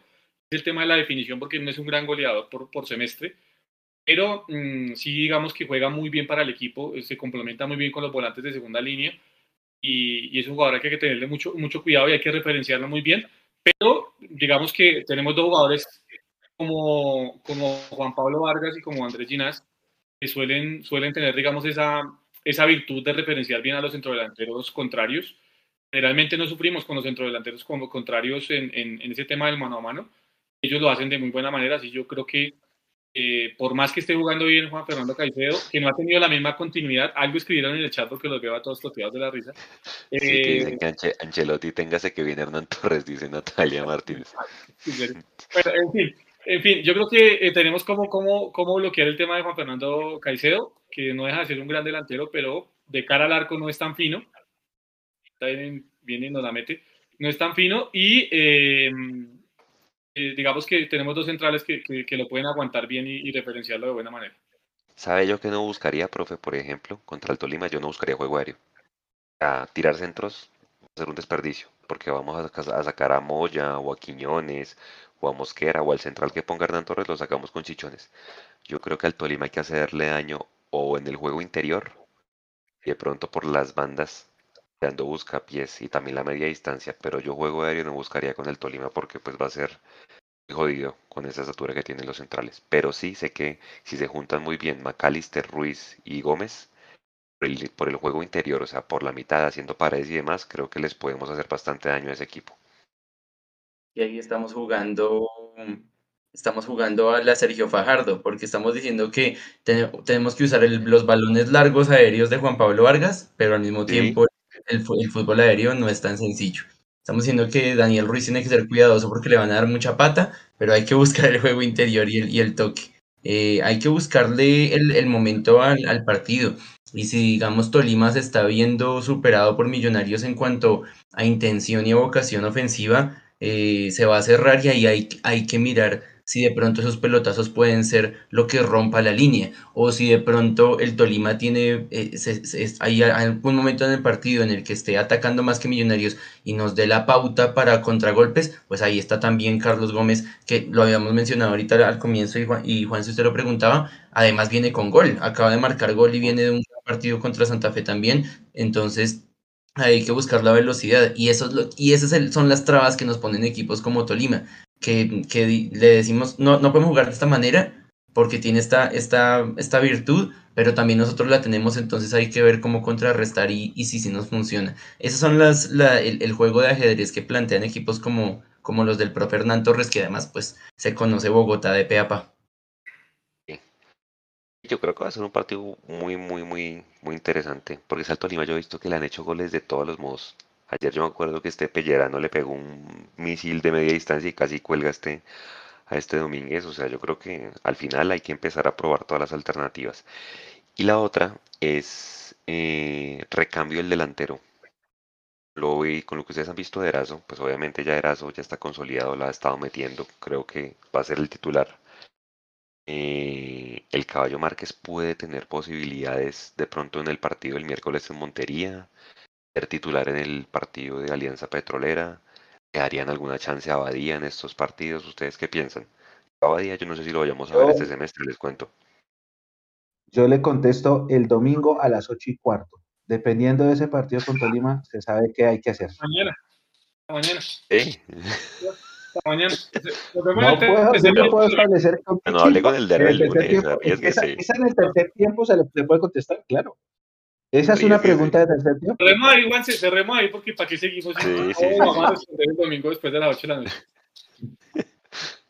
Oiga, eh, yo, ah, yo- yo el tema, yo el tema de los delanteros, si usted me lo preguntan a mí, en este momento no correría a Diego Erazo en ningún partido de aquí para adelante de la titular. Le daría la mayor cantidad posible de minutos a Diego Erazo para que se siga tomando confianza, para que esos minutos le terminen dando obviamente la tranquilidad que necesitamos que le dé para la hora de definir. Sacarlo contra Jaguares me parece a mí que termina siendo un error, más allá de obviamente el riesgo que se puede correr de una lesión o alguna cosa así por el estilo, pero a mí me parece que en este momento de racha Diego Erazo, que, que no es normal que haga tres goles consecutivos en tres partidos, lo que hay que hacer es y ninguno sea penal. Aguantarlo, exactamente, lo que hay que hacer es aguantarlo, darle minutos y darle la confianza para que termine eh, llegando de, la mejor forma a los cuadrangulares. ¿Ustedes sienten, muchachos, profe, la racha de Erazo se debe al trabajo del profe Iguarán? Ambos lo exaltaron, ¿no? Eh, primero Diego decía que ese acompañamiento que hace Arnoldo Iguarán le había servido mucho a él y él le decía como, hermano, usted tranquilo que va a llegar el gol y van a llegar muchos detrás de ese y usted tiene las capacidades.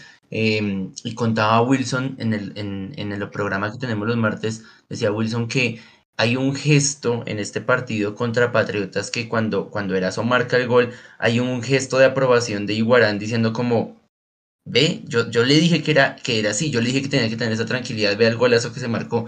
Entonces creo que sí, creo que sí es algo, eh, o sea, se ve la influencia del profe, del profe Iguarán y es algo que, mm, que ha estado, siento yo que, que Diego Erazo lo ha recibido con, con pues ha, sido, ha, ha recibido todos esos consejos de forma muy abierta, eh, con, con, con mucha asertividad y la pregunta sería, para llevarla un poquito más allá, eh, se la voy a devolver a Juanse eh, aprovechando que no, no, no, no lo pregunta. Se la voy a devolver qué pasa entonces con el caballo. Y si, y si Arnoldo Iguarán la logra con Diego Erazo, ¿por qué no puede lograr impregnarle esa tranquilidad a- Ambos. al caballo El hombre no hace milagros, el hombre no hace milagros. El hombre trabaja, pero milagros no hace tampoco, profe. No, yo lo que digo es porque, porque tampoco es que diste mucho la edad, por ejemplo, y la madurez del, y la madurez del, del caballo, yo, yo por eso lo decía en la columna, yo decía, tanto que nos quejamos del caballo que se hace sacar amarillas pendejas, que la vez pasada casi lo, lo debieron expulsar, creo que fue contra Pereira, que lo debieron haber expulsado, cuando se tiene que hacer sacar una amarilla para, para, la, para completar la quinta y bueno, la cuarta, eh, ahí sí no. Entonces no sé qué, no sé qué pasa ahí, Juan, si usted cómo, cómo piense que, cómo influye, o por lo menos estamos viendo que, que influye de forma positiva en, en Diego y no lo logra con el caballo más allá de los milagros de los que habla Jace. Si usted me pregunta, yo le daría al caballo el partido en Montería. Todo, de titular. Una. Un partido entero. Pues es que yo no se da cuenta porque es el caballo. Yo no sé si ustedes se han dado cuenta. Entra tan ansioso que o entra a comerse los goles porque se los ha comido o a dar pata. Por eso le sacan amarilla. Entonces yo le haría el partido en Montería y dependiendo de eso, pues también darle minutos acá eh, por Erazo porque no sé. Me van a, se van a venir en el chat, pero yo a Jader no le veo un buen partido. Desde el, pucha, sí, el clásico, hizo el gol ahí, pero de resto Jader no sé. Ah, el mismo amuleto que veíamos hace un tiempo, pues sí, y todo, pero pues no sé, no sé, o sea, el caballo hay que meterlo y aprovechando que tenemos margen. Eh, yo sí le daría minutos, pues que hermano le quedan seis meses, o sea, tiene que demostrar, sí. Dele un partido entero, dele un partido entero y póngale balones enfrente del arco a ver qué, cuál es el tema, porque es que Iguarán habla maravillas. En Win, en el canal, dijo que es el, creo que inclusive lo puso por encima de Erazo. Entonces, algo le tiene que estar viendo Iguarán a- al caballo, ¿no? Oiga, ¿el caballo tiene contrato hasta diciembre? Claro. Noviembre. Y aquí está. Es que es más, otra pregunta que yo les iba a hacer, hermano. contestándole esa, Mechu, es, Carvajal lo convocaron. Carvajal lo convocaron al, al Esperanzas de Tulón, que ahora tiene otro nombre. Si ese pelado le va bien, ¿por qué no acercarlo de una vez? Toca esperar hasta hasta que se acabe el año y que se le acabe el contrato a Márquez para empezar a acercarlo. El otro semestre. Y de hecho, otra pregunta que yo le iba a hacer a usted, y se las hago a usted, Mechu, porque usted sigue las inferiores más que nosotros, pues porque hoy las transmite y demás. Nivel de Beckham, ¿de qué está jugando Beckham David? También para empezarlo a mirar Beckham o es esperamos que se acabe el año. Beckham le ha suele, suele jugar por la, por la banda derecha, empezar los partidos, pero él en Roca con, con Ramos juega más por derecha que por izquierda. Pero sí, es un, juga- es un diferente en ese equipo. Es extremo por derecha. Hecho un Y si no han visto los goles, vayan, va- véanlos, véanlos, ahí están en Mundomillos en las redes sociales o en el canal de YouTube. Están los goles del fin de semana, hizo dos este fin de semana. Sí, él está ahí pidiendo pistas hace rato. Es que, o sea, usted los ve, Jason y profe, y yo miro a Cortés, yo miro a Gómez, espéreme que, yo miro a Juber. Para mí todos son el sí, mismo como jugador genérico. O sea, no hay ninguno que marque una diferencia. ¿Ahora qué, O Juanse? encaradores, encarado como el mismo, el mismo jugador como genérico, encarador, lagunero. ¿Me entiendes? No son Nos constantes. van a matar, profe, nos van a matar. Ahora sí nos van a matar. No, pero es que la verdad. No, van a ah, matar. Baila. Ahora sí, Es que- chao. Es que, di- dígame alguno que marque diferencia. Yo por eso le pregunto al Mechu, ¿Cam David marca la diferencia? Porque sí, sí, tráigalo. O sea, es que, que yo siento que agarran esa banda, encaran y ya. Dos, dos, dos partidos buenos, pero no hay ninguno que se consolide desde Merson Rivaldo. Y eso que Merson Rivaldo también era lagunero, pero tenía un poquito más de constancia, ¿o no?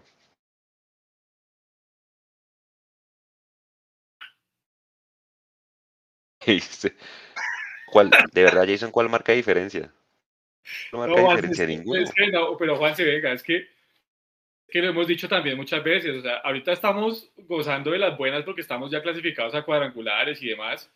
También le hemos dicho, o sea, los extremos de millonarios son pelados y a esos pelados les cuesta todavía a nivel Pero ¿Cuántos profesional. pelados se demoró Harold Santiago? ¿Cuántos partidos se demoró Harold Santiago? ¿Y qué es Harold Santiago hoy? Ah, pero eso no es culpa de Millonarios hoy. Ah, entonces, esto estamos hablando, estamos hablando de Dijo una generalidad, estamos hablando, dijo, Ja- dijo Viconis de Harold Santiago, Mecho, cuando lo tuvimos acá. Sí, él, él- él habló muy bien de, de Harold. sí, Está sí, sí. atrevido. bueno, por eso, ¿y qué es hoy? Pues eh, el pibe Valderrama, pero venga, Juanse, el pibe Valderrama y Gamero también hablan muy bien de- del caballo Márquez. O sea, es que una cosa es el concepto que usted se pueda hacer real de un jugador otra cosa es la realidad de que el jugador proyecta en el terreno de, juego. Yo, yo, vuelvo a decirlo, no le podemos cargar a Cortés, no le podemos cargar a Juber Quiñones, no le podemos cargar a Edgar Guerra, no le podemos cargar a, al mismo Andrés Gómez la responsabilidad de que ellos sean los que lleven la batuta del ataque de Millonarios porque yo creo que están muy, muy pollos todavía para eso. Y salvo que sean un extraterrestre o que sea un jugador fuera de serie, eh, como los que no suelen haber en Colombia últimamente, pues, hay que llevarlos en su proceso. Que llevarlos en su proceso normal. Por eso digo, como que no, es, que no es normal últimamente en Colombia. Los hay, pero no es, no es tan normal como antes. Entonces yo creo que hay que llevarlos con su proceso y esto hace parte también del proceso de ellos, que van a tener dos, tres partidos muy buenos, se van a desaparecer tres, cuatro partidos, van a aprovechar minutos que les vayan dando, pero esa, esa es la parte del proceso que ellos tienen que ir llevando natural por eso digo, sí, está bien ir acercando a Becan, está bien ir acercando a Carvajal, pero yo les reitero lo que les dije en algún momento también después de la Copa Libertadores Sub-20. Ustedes se imaginan si a Carvajal le queda una frente al área, la termina votando por encima del palo, la termina votando por un lado, lo que le van a decir a Carvajal por comerse ese gol. Digo que hay que llevarlos con calma, porque seguramente le va a pasar. Van a del proceso. este man ya le tomó esa gaseosa completica. Señor. ¿Cuántos partidos es el proceso que hay que no, llevar? No, que, van, a decir lo mismo del proceso. ¿Cuántos partidos hay que darles? Los jugadores que están sacando. 10, 20. No sé, o sea, ¿cuál es el proceso? Que es que Jason dice que, hay que llevar. Para todos los jugadores es muy diferente, Juan. Es que, es que todos los jugadores, este tipo de procesos son muy diferentes. ¿sí? Eh, volvemos, al tema, volvamos al tema de Ginás. Ginás llegó a la profesional con casi 24 años con 24 años se supone que un jugador ya no debe estar debutando porque ya si no debutó a los 20, 21, pues ya no debuta en la profesional. Por eso yo digo, cada uno de los proyectos y cada uno de, las, de los jugadores son un universo completamente diferente. Hay unos que destacan y se consolidan muy rápido, como otros a los que les termina costando un montón poderse consolidar. ¿sí? O miren, o miren, el, o, miren el, arquero que tiene el Cali, ya tiene 27 años, Acevedo, el, el, el suplente, o miren tantos arqueros a los que les ha costado terminar eh, consolidándose en Colombia, porque no es, no es tan fácil tampoco. Entonces yo por eso digo, que llevarlos con paciencia. Yo no estoy diciendo que tengamos que aguantarlos toda la vida con la camiseta de millonarios y que no pase nada con ellos, pero realmente llevan un año en la profesional. ¿sí? Entonces llevémoslos con calma. El problema no es ellos, el problema es que los que tendrían que llevar el mando, que serían jugadores de más experiencia, no están en millonarios porque no los contrataron. Esa es la realidad. Dice, profe. No, que ahí está precisamente la nota de esta semana en Mundo Millos de, del, presente de los exmillonarios y ahí está Rivaldo, por ejemplo, que está en Estados Unidos y no le ha ido muy bien que digamos, eh, está jugando, creo que, eh, no sé quién, quién habrá hecho la nota, pero hablaba que estaba jugando, eh, ha jugado más partidos en la B que en la A, no entiendo el sistema en la MLS que pueden jugar en las dos divisiones. Em, y es precisamente porque él se va de Millonarios y es un, para mí es un negociazo cuando se va, porque se va en un momento en el que, estaba, en el que no estaba jugando bien. Y, pero entonces pasa también lo que dice Jason, él se queda eh, y, Millonarios, no sé, el club, la hinchada, no, no sé, o todo, eh, no somos de, de, tolerar esos errores eh, de, de un gol frente al arco como lo que describía Jason, y, y para mí se, eh, Millonarios la hizo bien vendiéndolo porque estaba en un momento, estaba más bien como, una pelea casada con la hinchada, no estaba jugando bien eh, y se vende, pero su presente en la MLS demuestra que tal vez le faltaba un poco más de maduración antes de irse.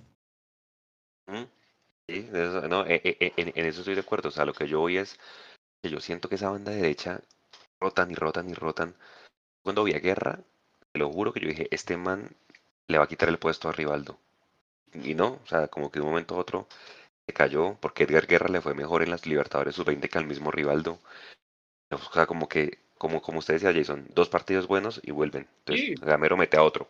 Entonces, hace parte del proceso, Juanse. Créanme que hace, hace parte del proceso. Y, y, y les va a seguir pasando, no sé, una temporada, dos temporadas más, porque es que además no olvidemos el tema de la formación de los jugadores colombianos. Y los jugadores colombianos cuando llegan a la profesional llegan con muchísimos vacíos desde lo técnico, desde lo táctico, desde lo social, desde lo personal. Llegan con muchos vacíos al tema, al tema, al tema de la profesional. Y los jugadores de Millonarios por estar en Millonarios no están exentos de eso. Lo hemos dicho. Aquí, aquí, y de hecho acá lo hemos reclamado. Acá no es solo decir, vamos a poner a un jugador a debutar en la primera división, sino cuál es el acompañamiento que le hace el club a ese jugador desde lo psicológico y, y desde todo el tema familiar y demás, para que ese jugador termine consolidándose realmente y no se, no se conforme únicamente con llegué a, la, llegué a la profesional, que es lo que pasa con muchos jugadores a nivel mundial, no solo en Colombia, sino a nivel mundial. Llegué a la profesional y ya, ya estuvo, ahí llegué. El problema no es llegar, es, ya es un problema de por sí. El problema es mantenerse. Por eso yo digo que a estos jugadores hay que irlos llevando de a poco y se les irá exigiendo con el pasar de los años de a poco. Lo que decía Mecho, Daniel Ruiz, hay muy pocos en el fútbol colombiano afortunadamente tenemos la posibilidad de contar con él, pero son muy pocos los jugadores que, que pueden dar esa, esa, ese rendimiento con tan poco fútbol profesional. ¿Qué sabe por qué pongo el tema? Que vienen las finales. Es que aquí es donde toca tener jugadores que sepan jugar este tipo de, de instancias, porque pues para nadie es un secreto, muchachos, que ahorita comienza otra liga, los cuadrangulares. Vamos a comenzar de cero, todos con las mismas posibilidades. Y yo no sé si este tema, que estén en ese proceso de maduración, pase factura y más con Juan Pablo Vargas que se va, en Vega, que son de alguna manera los de experiencia, que este tema pase factura en esas instancias, Mecho. No, por eso yo, lo que ustedes hablaban al principio de tratar de jugar con Alex Moreno pasa en una instancia de cuadrangulares, yo no lo tengo contemplado. No, hay que entenderle, hay que jugar con los que estén más experimentados. Uno, uno entiende que el proceso tiene que llevar a poner jugadores en el primer equipo, pero no los vas a tirar a la guerra. No. No. Es eso, es eso, o sea, hay que saberlos llevar, hay que, que saberlos llevar. Ahora, eh, por ejemplo, Juan Esteban Carvajal, Juan Esteban Carvajal, déjenlo que vaya y, que regrese a ver cómo regresa y, tranquilos. Él todavía jugó el clásico, jugó contra Patriotas, no hizo gol. Yo sé porque lo conozco desde que estaba en la sub-15 que es un jugador, pero vamos suave. Porque Abadía, mira, Abadía está pidiendo pistas hace rato y Abadía está ahí todavía esperando oportunidades. ¿Cuántos años tiene Abadía? Entonces, vamos suave. Sí, yo siento que, por ejemplo, el tema de Abadía se ha demorado un montón, porque se, pues, imagínese dejar la vara tan alta en la, en la este, y creo que hay, hay mucha ansiedad de verlo, ¿no? Por más de que tuvo su episodio en disciplina y demás, creo que ya debimos haberlo visto con más minutos. Bueno, muchachos, 10 y 47, por ahí nos dicen en el chat que estamos re amargos hoy, que hagamos un live más largo el, el domingo, pero, o sea, por más de que de, no podemos dejar pasar sin analizar al Tolima, decir que es un equipo fuerte, que es el equipo no, que hay, que ten, hay que tenerlo, hay que tenerlo claro, millón. Una cosa es el sí. todos contra todos, otra cosa son las finales. Y nosotros no estamos diciendo mentiras, hay equipos que están mejor armados. Mechu, y hay y días que... Dicho, sí, hay días que, que se pierde el partido y, bien, y llegan aquí a Mundo Millo a hacer catarsis y, y, a, y a decir no todo está perdido. Y hay días como hoy que todo va muy bien y también hay que, hay que pegarse una cachetada de realidad y entender cómo está la situación y tampoco ni irnos al extremo de Ahora. que somos los mejores y cuando perdemos no somos los peores. Es como la realidad del momento y no es ser amargos. Yo creo que se hizo un análisis sensato, sin, sin mucha euforia de, del buen momento que pasa Millonarios y con la cabeza eh, en, eh, mirando hacia adelante a lo que es este partido tan importante que se viene el domingo. Vea, profe, yo no me explico cómo perdimos contra ese América, contra ese Medellín. De toda América. Acá, pregunte y va, va, vaya uno a mirar si Carlos Sierra volvió a aparecer en algún otro partido. Nunca. La de Medellín yo sí la contesto, porque estuvimos allá con el Mechu. El, el, el Medellín ah, bueno. la con el estadio. El estadio nos comió vivos. Eh, Erazo no, no daba pie con bola, Perlaza tam, tampoco. Eh, y pues yo sé que usted lo dice por lo de la expulsión, pero es que tampoco, o sea, si, si Gamero ve que el equipo está a punto de empatar y comienza el segundo tiempo y lo, lo, cambia totalmente. Si ustedes hablan ahorita, volvemos al, análisis de, los últimos minutos de, del extremo derecho, es que la responsabilidad no es de, Carlos Gómez, no es de Edgar Guerra, no es de, inclusive no es de Daniel Ruiz, que, con, que está en un momento estelar, eh, la responsabilidad de Macalister Silva, la responsabilidad de Juan Carlos Pereira, de Larry Vázquez, de los experimentados. Y desde, yo, bueno, yo, soy, yo soy como una grabadora, yo sé, pero desde, desde 2019 eh, Macalister Silva tiene una deuda con Millonarios y tiene que saldarla. Es que nada más, hecho, coja ese, ese 3-0 que le ganamos al Tolima en 2017, en términos de jerarquía, compárela con el de ahorita, pues obviamente David, Iron del Valle, Duber Riascos. Creo que el más pelado era Harold Santiago. Estaba arrancando en ese entonces, ¿se acuerdan?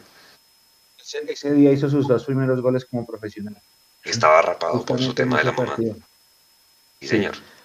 Sí, señor, me acuerdo mucho. Eh, a ver, buscamos la nómina. Busquemos la nómina de ese día. No, pero vuelvo y digo, o sea, para que la gente se sienta tranquila, el Tolima no nos ha pasado por encima, han sido buenos partidos.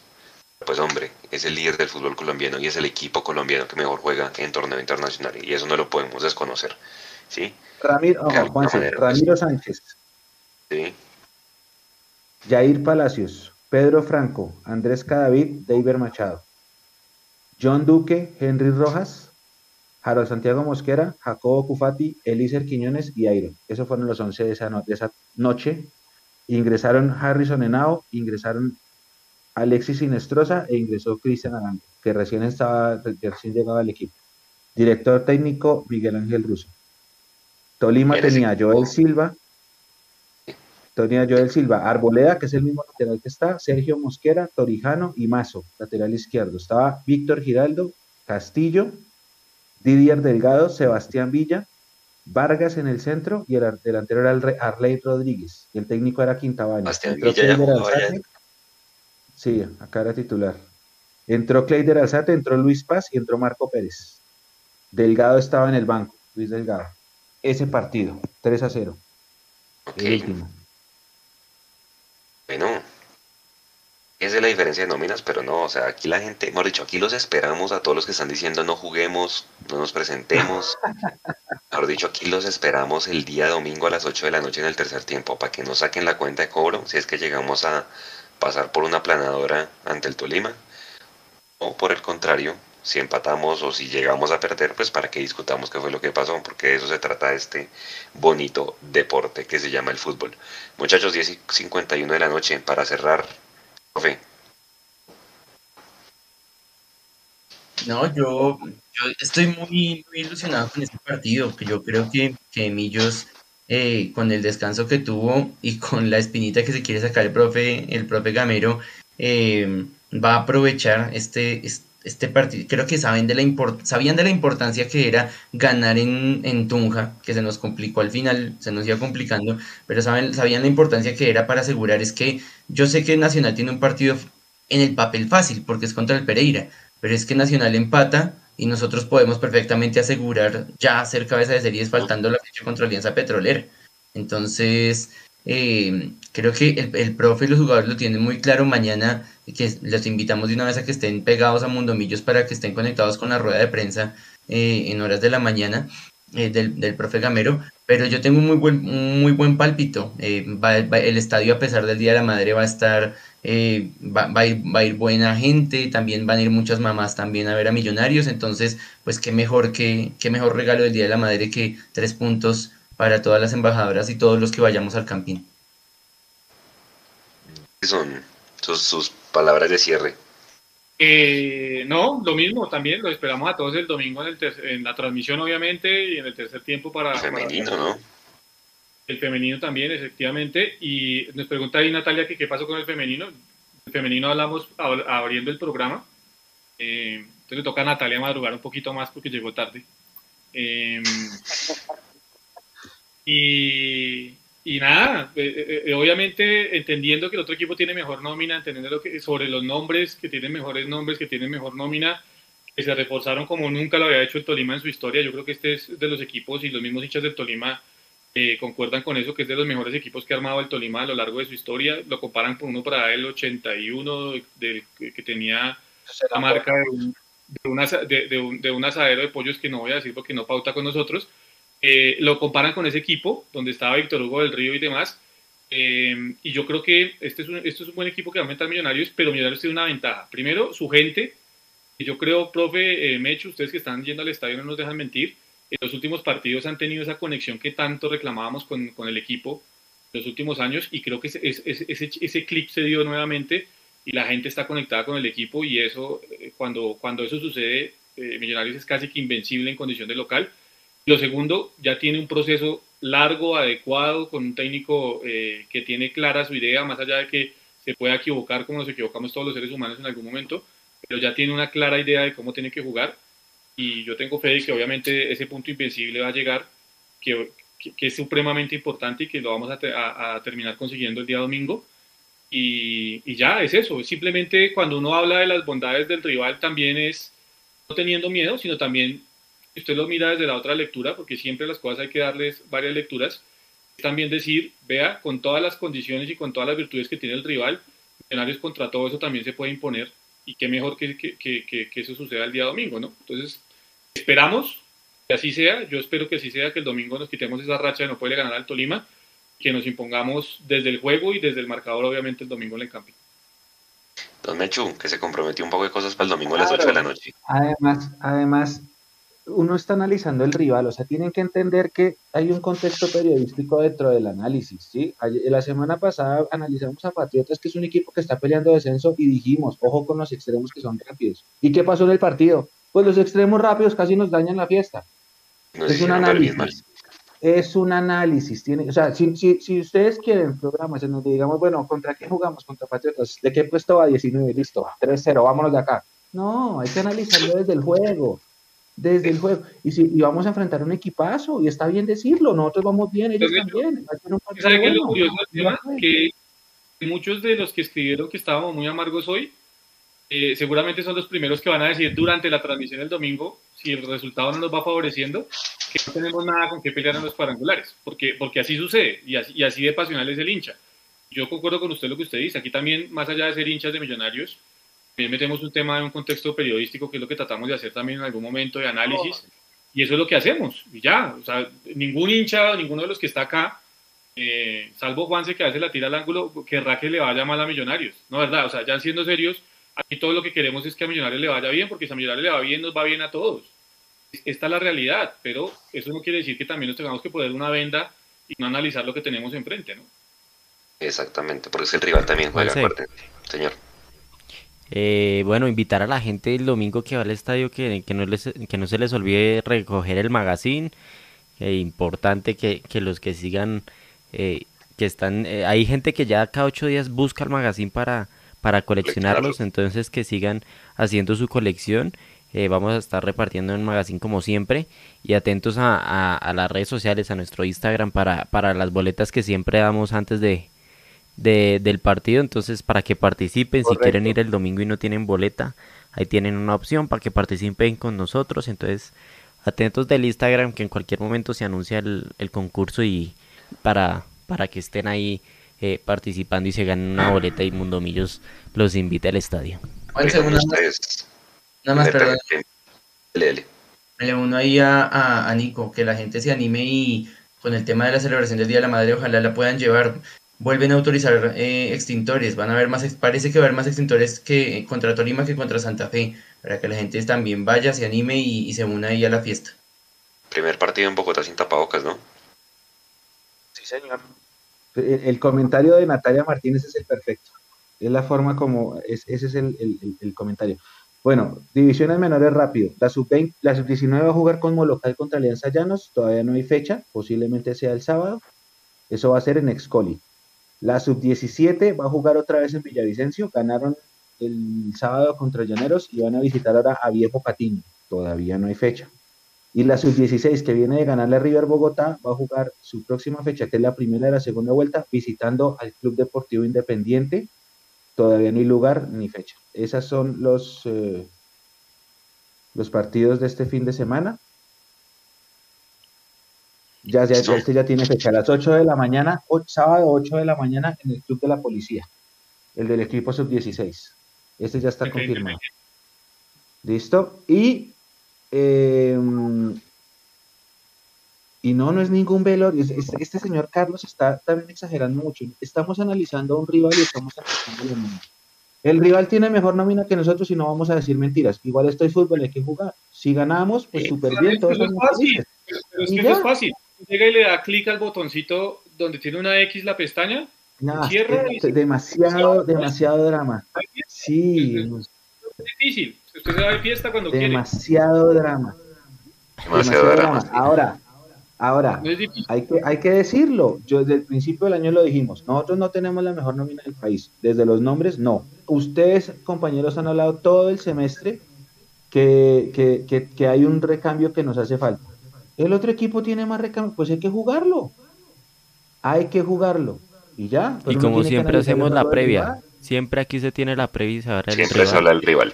No, no estamos haciendo nada nuevo. Pero aquí Ahora, obviamente sí. no, es, no es irnos en contra aquí de los que están en el chat, sino explicar la situación. Ah, más que no vamos acá a decir, viene el Tolima, no pasa nada, no le ganamos hace cinco años, pues no pasa nada, son cuatro. Hay que analizar el juego. Hay que analizar el juego. Hay muchas cosas de millonarios que se hacen muy bien y muchas cosas que, que hay que mejorar. Hay cosas Y dentro, de importantes. esas cosas, y dentro de esas cosas a mejorar es que, a los, es que los equipos veloces nos explotan las espaldas de los laterales. Eso ha pasado toda la vida.